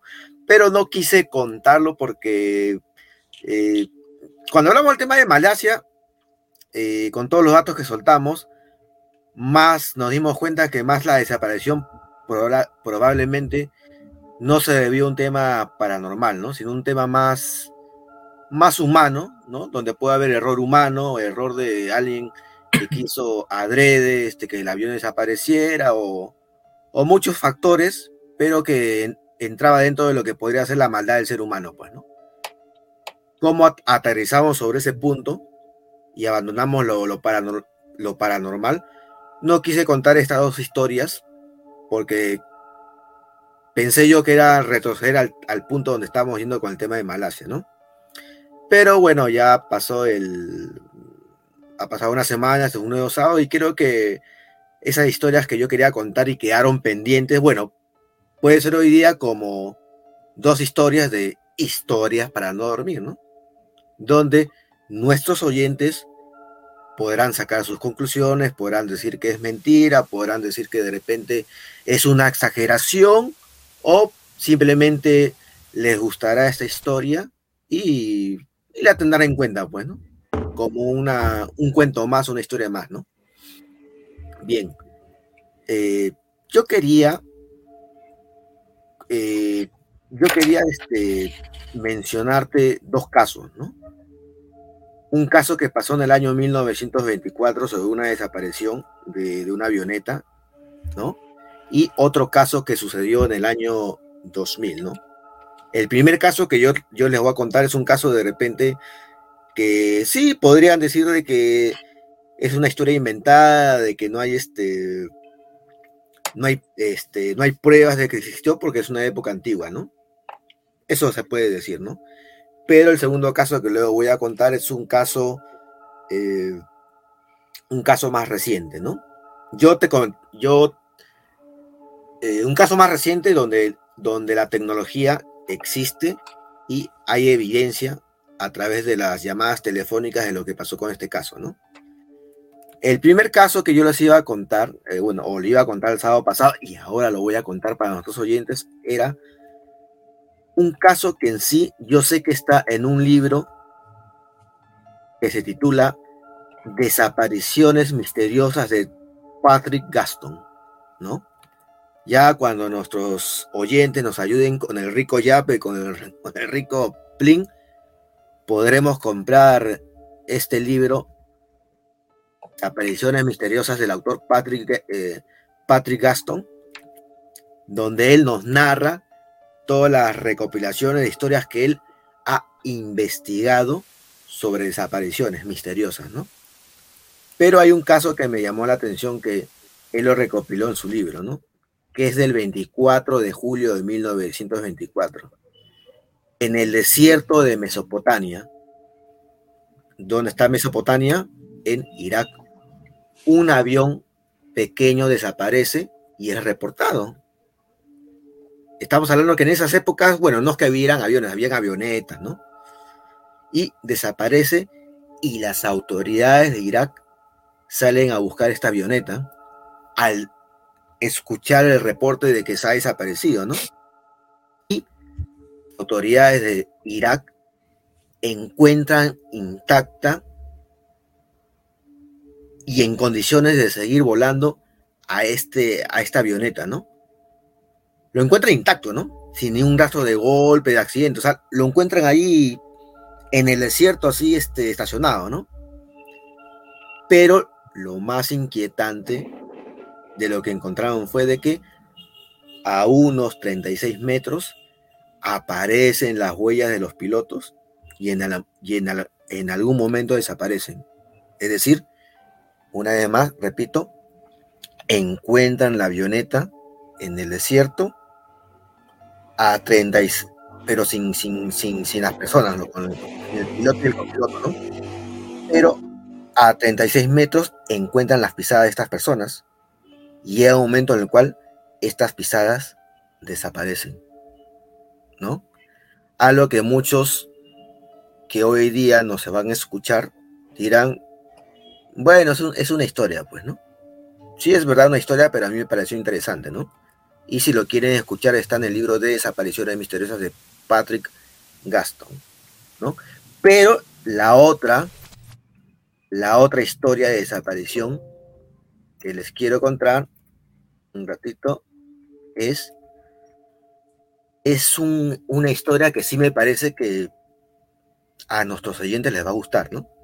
Yo te comentaba la otra vez, Pablo, el sábado pasado, de que se parece un poco al caso de Thomas Brown, que es el caso que yo a ustedes les conté del único persona que desapareció en el Triángulo de las Bermudas y volvió a aparecer, ¿no?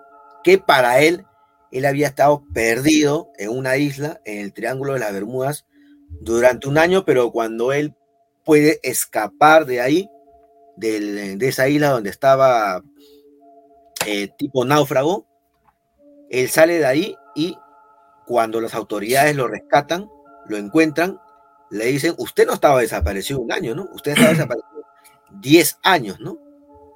Ahora, ¿por qué? No, no vamos a contar hoy día el, caso de Thomas Brown, ¿no? Pero ¿por qué lo traigo a cotación? Porque eh, el caso de Thomas Brown ocurrió en una época en la cual eh, existe el Internet, si nosotros quisiéramos investigar, podríamos encontrar el atestado policial donde está el testimonio de la aparición, de la desaparición de 10 años de Thomas Brown y la aparición de Thomas Brown, que para él, en su testimonio, apareció un año, ¿no? ¿Por qué? Porque la historia que te voy a contar ahora es una de esas historias de, desapariciones que ocurrió en una época donde ya había la tecnología, donde existía el Internet, donde existía ya los celulares eh, con llamada satelital, ¿no? Un caso que ocurrió en el año, entre el año 2000 y 2003. ¿Por qué te hablo del año 2000, 2003? Porque hubo una persona que en ese año dijo, quiero como meta en mi vida, quiero dar la vuelta al mundo, quiero dar la vuelta al globo eh, terráqueo, ¿ya? Y esta persona hizo un plan, hizo una planificación para poder hacer todo esto en su velero, en su pequeño bote, en su pequeño barco. Y él había estimado que esta, este viaje, y me parece lo caso, que este viaje de darle la vuelta al mundo en su, en su bote o embarcación iba a durar entre dos y tres años. ¿Qué es lo que pasó? Fue de que esta persona en el año 2, cuando se despidió de su familia para cumplir su sueño, desaparece. Ni un rastro de él. ¿Y cómo saben que él desapareció? Porque él constantemente llamaba por teléfono a su familia o mandaba correos electrónicos. Estamos al año del año 2000 donde de repente no había una, comunicación tan inmediata como el tema del WhatsApp o del MCN, el Facebook, ¿no? Pero ya había ya habían llamadas satelitales y él podía comunicarse o a él lo que le gustaba hacer es mandar su bitácora por correo a su familia, ¿no? Y cuando él desaparece, él envía unos mensajes por correo sobre lo que le estaba pasando y hace unas llamadas telefónicas a su hijo sobre lo que vio antes de desaparecer y lo que contó. Lo que contó, yo creo que a nuestros oyentes les va a gustar. Algunos dirán fake, alucinaciones, verdad, mitos, sirenas. El caso que te voy a contar, el caso que te voy a contar, y ahora voy a mencionar a la persona que le ocurrió fue, su nombre es, y esto cuando le diga el nombre, lo van a encontrar en internet, lo van a encontrar en todos lados. ¿Cómo se llama el personaje que siempre menciona? El, el caso de Eh, Isidoro Arias. ¿Cómo? Isidoro, Isidoro Arias. Ah, era pariente mío. ¿Qué primo, tu primo? Pero este pariente tuyo, lo que contó, A ver, a ver. a ver. más loco que lo que tú cuentas. A ver, para todas las personas que, esto- que nos están escuchando, ya pueden, ustedes mismos pueden eh, buscar la historia de Isidoro Arias. Isidoro Arias es una persona que quiso dar la vuelta al mundo como meta personal, ¿no? Como proyecto personal, ¿no? En su velero, en su barco, ¿no? Y bueno, él se trazó esta, me- esta meta y él zarpó a dar la vuelta al mundo en su pequeña embarcación, él solito, en el velero Swan 44. Para esto él se preparó mucho, planificó todo lo que tenía que tener para poder dar la vuelta al, planeta en su pequeña eh, embarcación y zarpó el 28 de octubre del año 2001 de Puerto Marina en Málaga, España. Mira, él zarpó en el año 2001. Y acá empieza el primer dato curioso o misterioso para algunos. Él zarpó en el año 2001 y, en el, y el 22 de marzo del 2003, él dijo en, él dijo en dos ocasiones, mediante una llamada telefónica y otra por internet, haber pasado toda la noche arreglando el motor del barco acompañado de fuertes vientos y un cielo completamente encapotado. Y también lo que comentó, acá empieza ya lo misterioso, o más que misterioso, la parte que da de repente un poquito de miedo, ¿no? es que él decía, él comentaba que una ballena con su cría llevaba navegando a su, a su lado un largo rato. Aquel hecho de que esta, esta ballena con su cría siguiera su barco era algo que a él eh, no lo dejaba tranquilo, ¿no? No sabemos por qué razón. Ahora, para los especialistas que han seguido el caso de Isidoro Arias, este pasaje que él cuenta, porque él, acuérdate, estamos en la época de, la, tecnología y él eh, lo hace saber a sus familiares, ¿no? Me está siguiendo una ballena con su cría, ¿no? Los especialistas que han visto el caso de, la desaparición de Isidoro Arias, para todos los que han este, embarcan en, la mar, es común que los va, que, lo, que las ballenas, los ballenatos, y eso lo hemos visto, creo, en, los videos, ¿no? Que a veces las ballenas este, acompañan a los botes, ¿no? Y a los barcos, ¿no? Pero, y este Isidoro Arias, que ya era un hombre de mar, lo que él narra es de que él sentía que había algo perturbador. Le asustaba, ¿no? Le asustaba que, este, que esta vaina lo siguiera con su cría, ¿no? Hasta ahí el primer dato que un poco, un poco misterioso, pero para él, ¿no? Para él, ¿no? Porque no eran, no le cuadraba eso, ¿no? Le asustaba, ¿no?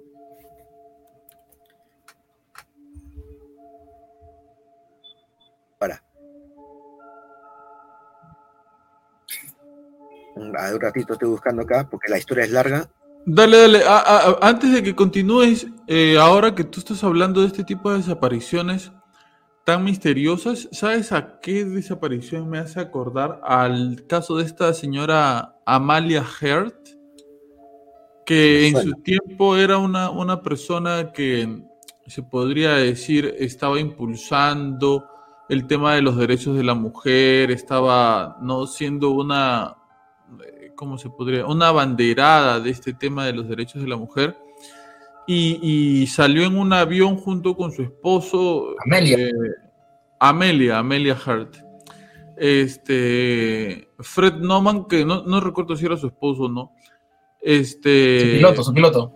Pero el avión nunca se encontró. Ellos desaparecieron totalmente de la faz de la Tierra. No, bueno, no era un avión en sí grande como el que estábamos hablando hace un momento, no era una, avioneta, me parece.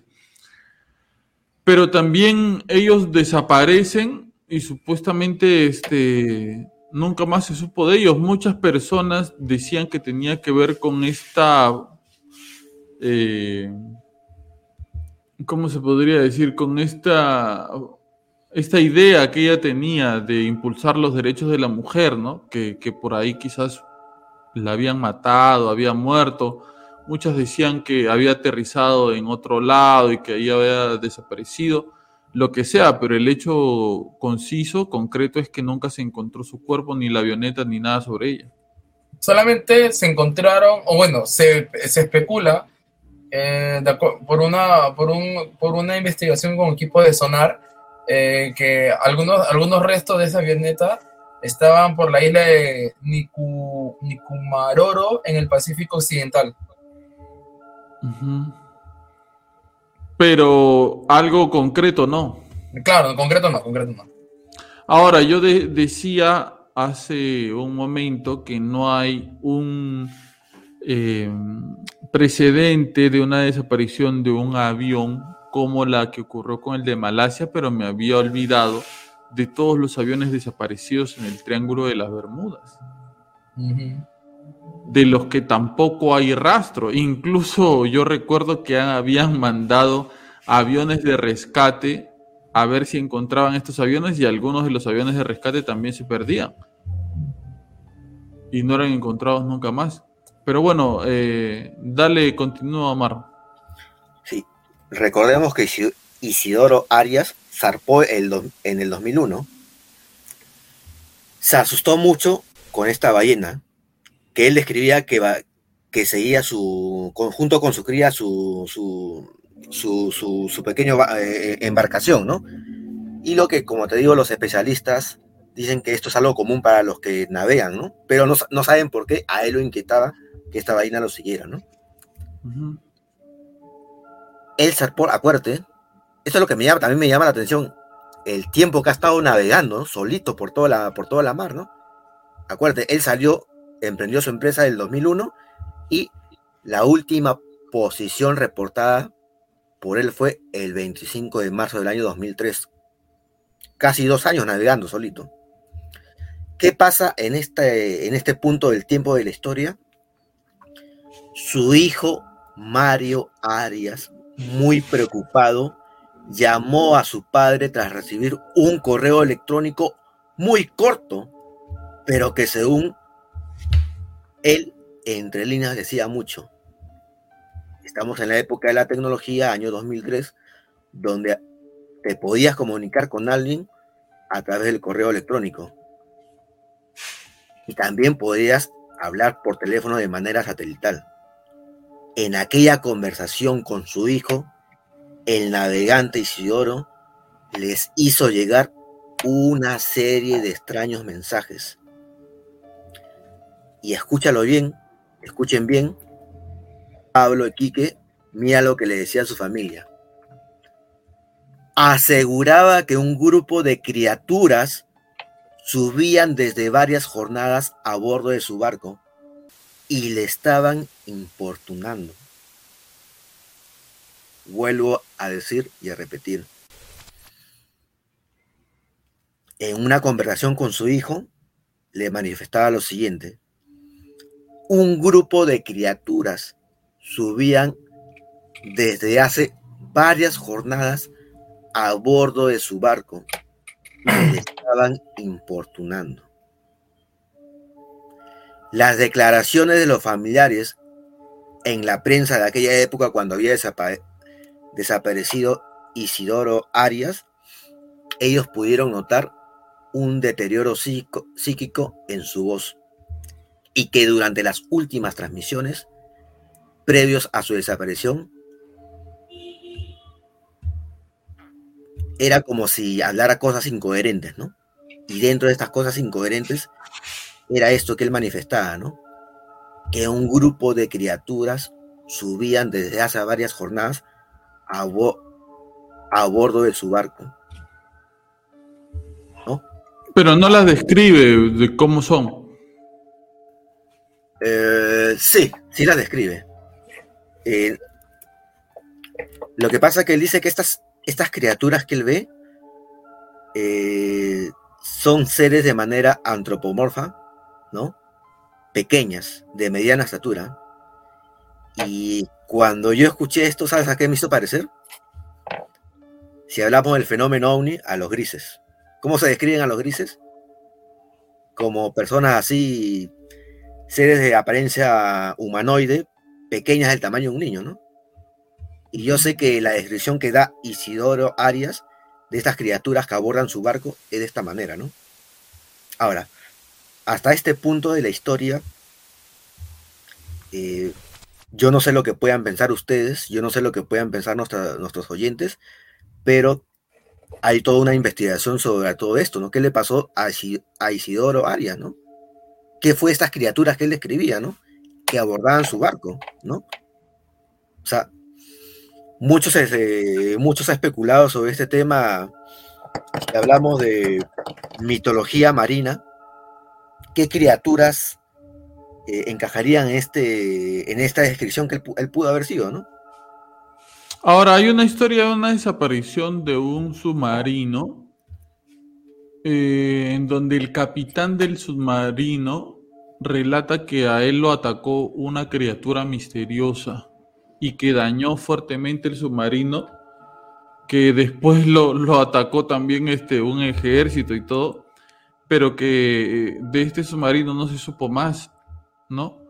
Y justo ahora que estamos hablando de desapariciones, ¿ustedes saben cuál es el lugar en el mundo en donde más personas desaparecen? Me agarraste. ¿Dónde? En Sri Lanka. Sri Lanka tiene una de las cifras de desapariciones forzadas mayores del mundo, entre 60.000 y 100.000 personas desde finales de la década de 1980.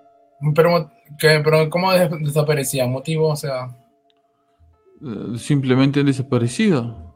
que entraban y salían. Ahora- Ahora, eh, hay otro lugar en donde desaparece mucha gente y esto es en Alaska.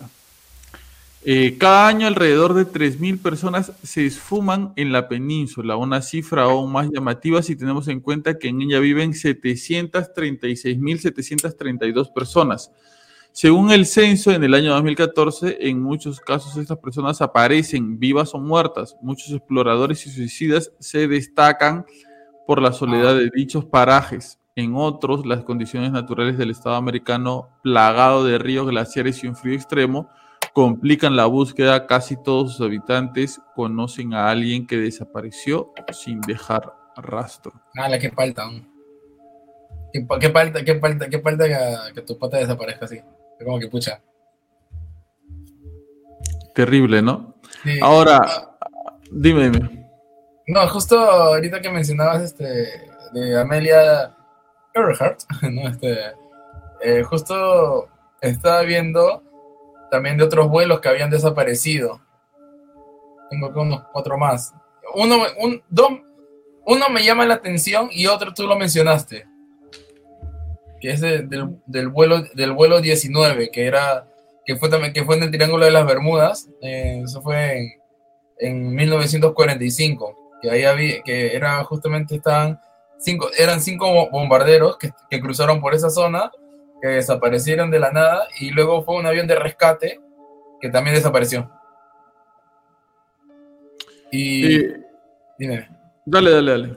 No, y que justo el, el, el, el otro, la otra desaparición que me llamó la atención fue del Abro Lancaster, este, Stardust, British South, eh, American Airways, Air, Airway, creo que es de 1947. Eso fue el 2 de agosto, que fue una, estaba cruzando los Andes de, de, Bu- de Buenos Aires a Chile y que en una tormenta de nieve el, el- avión desapareció mientras volaba.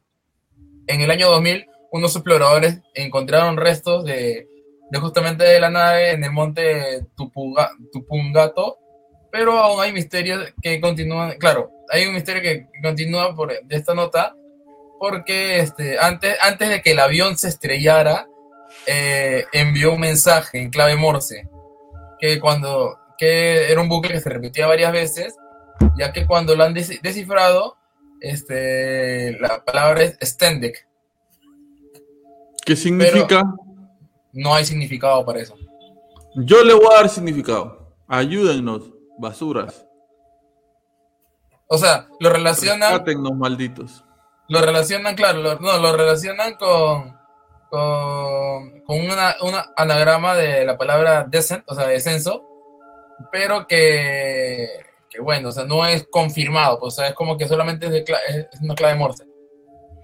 Ahora ya investigando un poquito más a profundidad, miren estos datos, ¿no? De acuerdo con los datos de Amnistía Internacional, los 10 países con mayor número de desapariciones registradas desde 1980 son Irak, 16.560 personas. Sri Lanka, como decía hace un momento, 12.349 personas. Argentina, 3.446 personas. Algeria, 3.168 personas. Guatemala, 3.154 personas. ¿Adivinan quién viene después? Mi querido Perú, Perú, 3.006 personas. El Salvador, que ya me, me imagino que ese número debe haber reducido desde Bukele, 2.673 personas. Colombia, 1.260 personas. Chile, 907 personas. Y Filipinas, 786. En otros países como Camerún, Sri Lanka, Turquía, Bosnia, Herzegovina o Serbia, Amnistía Internacional también ha documentado desapariciones forzadas en los últimos años. El último informe del Grupo de Trabajo sobre Desapariciones Forzadas de las Naciones Unidas señala que el grupo ha recogido desde su creación en 1980 un total de 55.273 casos de los que 44.159 siguen abiertos. Las desapariciones forzadas, que en su día fueron principalmente el producto de las dictaduras militares, pueden perpetrarse hoy en día en situaciones complejas de conflicto interno, especialmente como método de represión política de los oponentes. O sea, eh, este tema de las desapariciones forzadas es cuando desaparecen a gente por temas políticos, ¿no? No necesariamente desapariciones porque no se sabe qué pasó, sino por temas políticos. Sí, Omar, continúa. Ay, ahora sí, ¿me va a dejar terminar la historia? Ya termina, yo pensé que había terminado. No, no, no. Este, ya, para no hacerla tan larga ya, y no se duerman, no, no los quiero aquiquear. Este, sí, cuando hubo, cuando Isidoro se contactó con su hijo, con su familia y, y dijo que habían pequeñas seres antropomorfos que se subían a su bote, se perdió el contacto con él, ¿no? El, eh, su barco, su embarcación se fue, eh, fue encontrada un ratito, su embarcación fue encontrada, ¿no? Fue encontrada un ratito, acá se me pasó. Pero bueno, este, su embarcación se fue encontrada y fue localizada por un pesquero francés, ¿no? Lo que cuando inspeccionaron el barco, bueno, se dieron la sorpresa de que Isidoro Arias no estaba, ¿no? No, no estaba su cuerpo, ¿no? Como cadáver o como nada, pues, ¿no? El velero fue remolcado al puerto de Abidjan, en Costa de Marfil. Ahora, que la información que se tiene al encontrar este velero es que comprobaron de que faltaba la embarcación auxiliar, un Zodiac, pero el motor de la misma no se, no se encontraba a bordo. Todo lo demás parecía estar en orden. ¿Sabes qué es un Zodiac? ¿Perdón? ¿Sabes qué es un Zodiac? Yo entiendo que es como un, bote complementario, ¿no? Un, un, bote salvavidas, algo así, pues, ¿no? Ah, más o menos. Sí. Yo, yo te digo porque yo he, navegado en Zodiac. Un Zodiac es un bote ah, con motor fuera de borda, pero que es, para, para, mayor referencia, son esos que se inflan. Tienen el, piso eh, de, de un material duro, pero todo su alrededor es como si estuviera inflado. Es como un bote inflable, pues, ¿no? Claro, pero un poco más sofisticado, no tan simple como un bote inflable. Eh, tiene, un poco más de estructura. Incluso algunos Zodiac llegan a tener timones como lo de los barcos, porque hay Zodiacs grandes también. Entonces, eh, eh, en el caso este, cuando encuentran el embarcadero de Isidoro Arias, no lo encuentran a él, ¿no? No lo encuentran, pero también no encuentran el Zodiac, ¿no? Que tú dices que es como este barquito así de inflable, ¿no? Que puede tener un timón, ¿no? Pero qué cosa es lo peculiar es de que no encuentran el motor del Zodiac. Bueno, sí lo encuentran, lo encuentran en, el barco, ¿no? En el embarcadero, pero no en el Zodiac, ¿no? Ahora, ¿cuál es la conclusión de uno de los, de los investigadores? Es, es que nadie abandona la seguridad de su barco en una pequeña embarcación auxiliar a no ser que haya algo que lo, que lo obligue a hacerlo. Y recordemos que también cuando encontraron el, el barco, encontraron en la anotación del cuaderno de la bitácora que también escribió lo siguiente. Alguien está subiendo por el casco del barco. Alguien está subiendo por el casco del barco. Ah, mira. Acuérdate, Ah, hubieron cosas, hubieron cosas que, le que a él le asustaron. Lo primero que le asustó fue que una, una ballena con su cría los, los de una manera que para él no le parecía común, ¿no? A su hijo le contaba de que unos pequeños seres, criaturas, abordaban su barco, lo molestaban, lo molestaban cuando se subían al barco.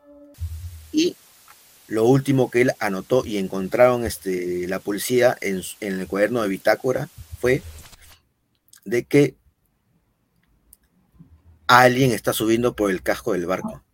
La interrogante que se hacen los investigadores es, ¿abandonó el velero en la Zodiac a la espera de que aquellos extraños seres dejasen la cubierta? Tal vez las corrientes marinas pudieron haber distanciado ambas embarca- embarcaciones y al no tener la Zodiac el motor, se perdió Isidoro.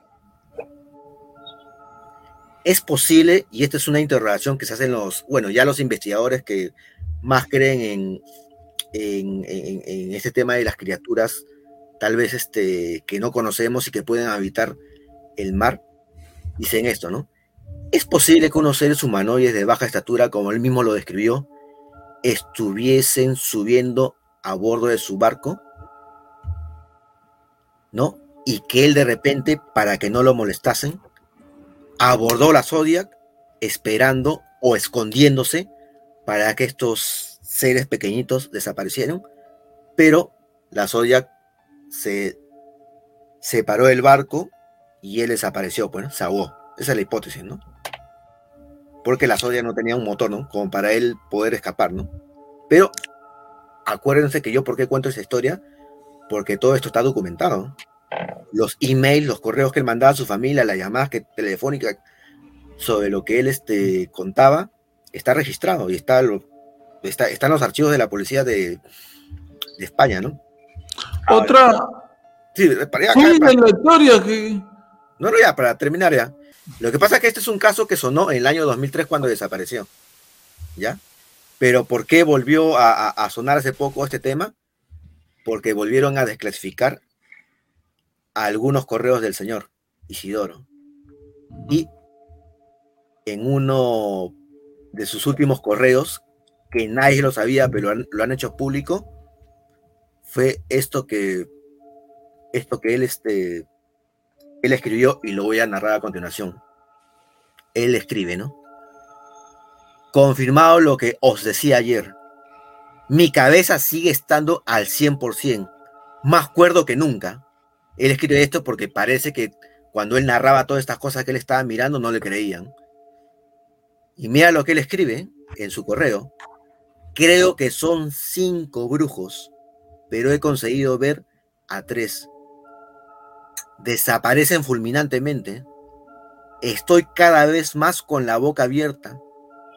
Esta noche, además de obligarme a do- a dormir intermitentemente, decir, lo que él quiere decir es de que, como está viendo unos brujos ya en su embarcación, no puede dormir. Él escribe que dos horas más tarde empezaba a oír cómo cantaban bajito. Les he prohibido que se transformen físicamente porque me, me, me me horroriza. Me aterroriza. Me aterrorizan. ¡Hala! Han dormido en la bañera. Estoy completamente confundido con lo que está pasando. Y este fue el último correo que él manda. El caso de Isidoro Arias es un caso que ha pasado hace poco, hace un par de años, unos 10 años, y es un caso que todavía está en, inve- en inve- investigación, ¿no? Sus familiares están vivos, están vivos. Y ellos tienen todos los correos donde él cuenta todo lo que le ha pasado en esos dos o tres años navegando por, el- por el océano, ¿no? Ahora, de otro personaje del que se habla que desapareció es Espartaco, ¿no? El griego este de las películas. Sí. Supuestamente la, la- la historia oficial es que él muere, ¿no? En, en- ¿cómo se llama? En, en una batalla y lo que quieras, ¿no? En la batalla de... ¿Cómo se llama? Del... Bueno, yo sé que la, La batalla del río Silario. La batalla del río Silario. Él supuestamente muere, pues esa es la, la, la información oficial, pero nunca se llega a encontrar su cadáver. Lo que dicen de él es que probablemente este, él escapó, huyó, porque nunca se, se descubrió su cadáver. Ahora, si vamos a hablar de desapariciones que trajeron cola y que hasta el día de hoy terminan siendo súper relevantes, yo creo que deberíamos hablar del caso de Madeleine McKenna, ¿no? ¿Ustedes se acuerdan del caso de esta niña de su desaparición? Es la que supuestamente se la encontró de adulta, algo así. Mm, No, no es ella. El examen de ADN ha demostrado que no es ella.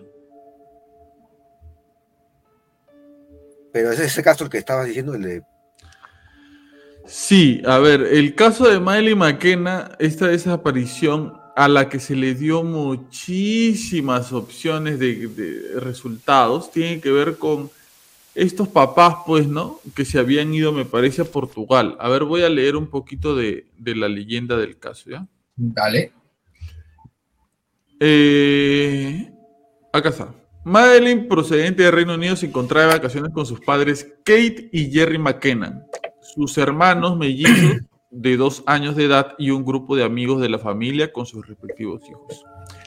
Sus padres dejaron a los tres niños durmiendo a las ocho y media en el apartamento ubicado en la planta baja, mientras se fueron a cenar con amigos a un restaurante localizado a 50 metros de distancia. Los padres vigilaron a los niños cada 20 a 30 minutos a lo largo de la noche hasta que a las 10 de la noche la madre de Madeleine descubrió que la niña estaba desaparecida. Durante las semanas posteriores, en especial después de haber malinterpretado un análisis de ADN llevado a cabo en Reino Unido, la policía portuguesa llegó a creer que Madeleine había fallecido en un accidente en el apartamento y que sus padres lo habían encubierto. Los, los McKennan recibieron el estatus de sospechosos formales en septiembre de 2007, el cual fue levantado cuando el fiscal general de Portugal archivó el caso en julio del 2008 debido a la falta de pruebas. Los padres continuaron la búsqueda utilizando detectives privados hasta que en 2011 Scos- Scotland Yard abrió su propia investigación llamada Operación Grange. Su principal oficial anunció que estaba tratando la desaparición como un acto criminal por un desconocido, probablemente un secuestro planeado o un robo que salió mal. En 2013, Scotland Yard publicó imágenes realizadas a partir de, técnicas electrónicas de, de identificación facial de hombres a los que deseaban ubicar, incluyendo uno al cual habían avistado llevando a un niño hacia la playa esa noche.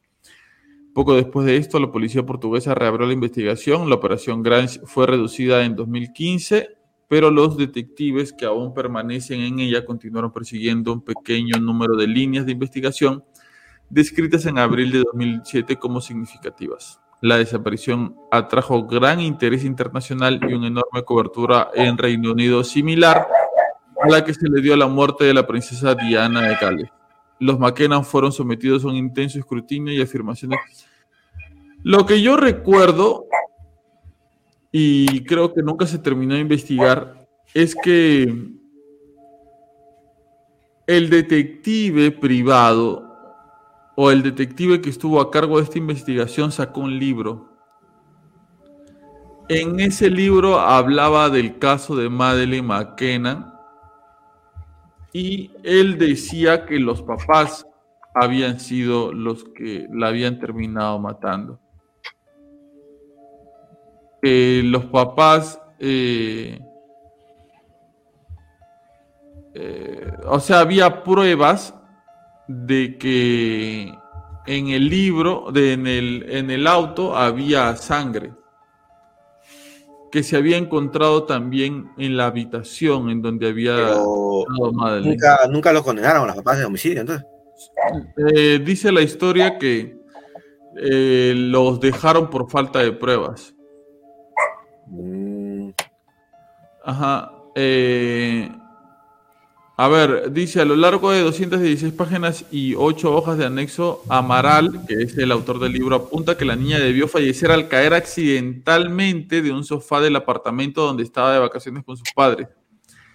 En él se detectaron restos de su sangre y huellas de su cadáver. El ex investigador portugués denuncia presiones políticas e interferencias diplomáticas en el caso y aunque elogia el trabajo de los equipos británicos que ayudaron a la policía lusa, a la policía lusa sobre el terreno, lamenta la falta de colaboración en el Reino Unido a la hora de proporcionarles testimonios y evidencias e incluso en el análisis de ADN realizados en los laboratorios de Birmingham. Eh, él, eh, que terminó siendo el investigador de este caso, dice que, que la responsabilidad de esta situación fue de los papás. Hasta el día de hoy igual no se sabe qué pasó con Madeleine McKenna. Una desaparición bastante tonta, ¿no? Mira, eh, hablando de desapariciones, este, me ha parecido eh, haber escuchado las noticias acá de Perú de que hace un par de semanas de que la estadística de desaparecidos en el Perú de, lo, de niños, niñas, adolescentes es de 3.000, ¿no? En el Perú. En lo que va de los meses, ¿no? De enero a, a, agosto, ¿no? 3.000 desaparecidos, ¿no? Niños, niñas, ¿no? O sea, me parece una cifra bastante grande, ¿no?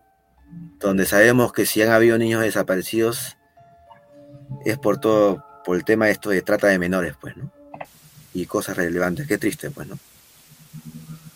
Así es, así es. Eh, bueno, de cierta forma, eh, de, alguna, de alguna forma u otra, en algún momento terminaremos sabiendo la verdad de todo esto, ¿no? Del por qué tanta gente desaparecida, cómo desaparecieron, a dónde fueron. ¿Y por qué? La verdad, la verdad sobre el vuelo de Malasia. ¿Y Mm, por qué tanto misterio en torno a eso? Si quizás tiene que ver con alguna de las teorías que nosotros lanzamos o termina siendo algo totalmente diferente. El piloto tuvo la culpa, hubo un secuestro, Estados Unidos tiene algo que ver, lo, lo- lo tiraron, se cayó. eh, ¿Qué pasó con tanta gente que a lo largo de la historia ha desaparecido? Y no se sabe qué ha sido de ellos, ¿no? Desapariciones en grupo y desapariciones individuales también. Pero bueno, quizás lo más probable es que en algún momento sepamos la verdad. Y muy bien, muchísimas gracias por haber estado con nosotros todo este tiempo y haber llegado hasta este punto del podcast. Estamos muy felices de estar aquí con ustedes. Ya vamos a llegar a los mil suscriptores. Cuando lleguemos a los mil, no te olvides que vamos a hacer una videollamada gigante con todos ustedes y van a poder participar e interactuar con nosotros en el podcast, contándonos quizás sus historias o conversando con nosotros, todos juntos como hermanos, miembros de una iglesia. Omar Cruces, gracias por estar esta semana aquí en el podcast Historias para no dormir, a pesar de que tu historia duró como 45 minutos. Tú siempre, todos los días, todo, todas las semanas estás con, trayendo cosas interesantes al podcast. Gracias, Omar Cruces. Gracias Pablo, gracias Quique, gracias a todas las personas que nos siguen escuchando hasta el día de hoy y, ya se vienen los, eh, los mil suscriptores. Y va a haber un en vivo, como dice Pablo, y va a haber una videollamada donde podremos conocernos todos, ¿no? ¿Y Una qué se viene con los mil suscriptores? ¿Qué se viene? Bueno, este, se viene lo que tú dices, ¿no? Ya, ya nuestros oyentes nos podrán, este, apoyar, ¿no? De manera, con su, con su voluntad, pues, ¿no? ¿Y, Este, y eso qué traerá? ¿Qué traerá esa- ese apoyo? Bueno, con ese apoyo ya podremos hacer, este, las investigaciones de las cuales nosotros le hemos manifestado que quisiéramos hacer, ¿no? Y, y lamentablemente estas investigaciones también requieren un, tema logístico, pues, ¿no? Y, un- y todo lo que es tema logístico también eso es un gasto, pues, ¿no? En lo cual hay que, hay que incurrir y, y bueno, si, la, si nuestros oyentes nos colaboran, podremos realmente hacer estas investigaciones, ¿no? Y hasta el cortometraje que ha prometido nuestro jefe Pablo Díaz, ¿no? Que se va a hacer, ¿no? Pero hasta para eso necesitamos este presupuesto, ¿no? ya se viene, ya se viene. Se viene, va- todos van a actuar, ¿ah? todos van a actuar.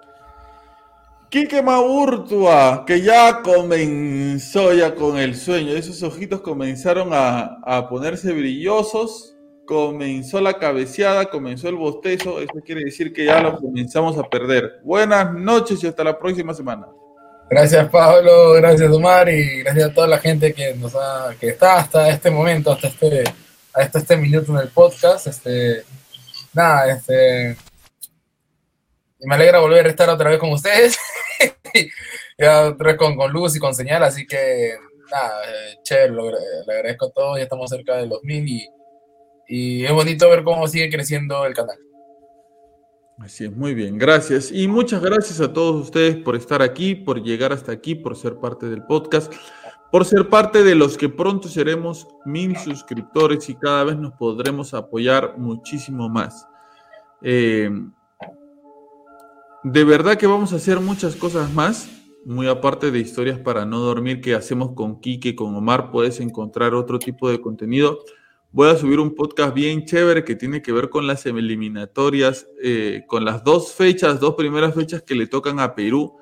Perú contra Paraguay y Perú contra Brasil. Ya les voy a decir ahí qué cosa tiene que ver, pero un podcast bastante chévere y bastante interesante con una persona súper bacán que le van a querer hacer a ustedes muchas preguntas, van a ver. Y un montón de, de contenido que estamos haciendo este, también que por lo mismo que es más trabajoso, va a demorar un poquito más en salir a la luz, pero de todas maneras va a salir a la luz, como nuestro cortometraje. Eh, cuando seamos mil suscriptores, quizás nos pueden sugerir nombres para el cortometraje, ¿sí o no?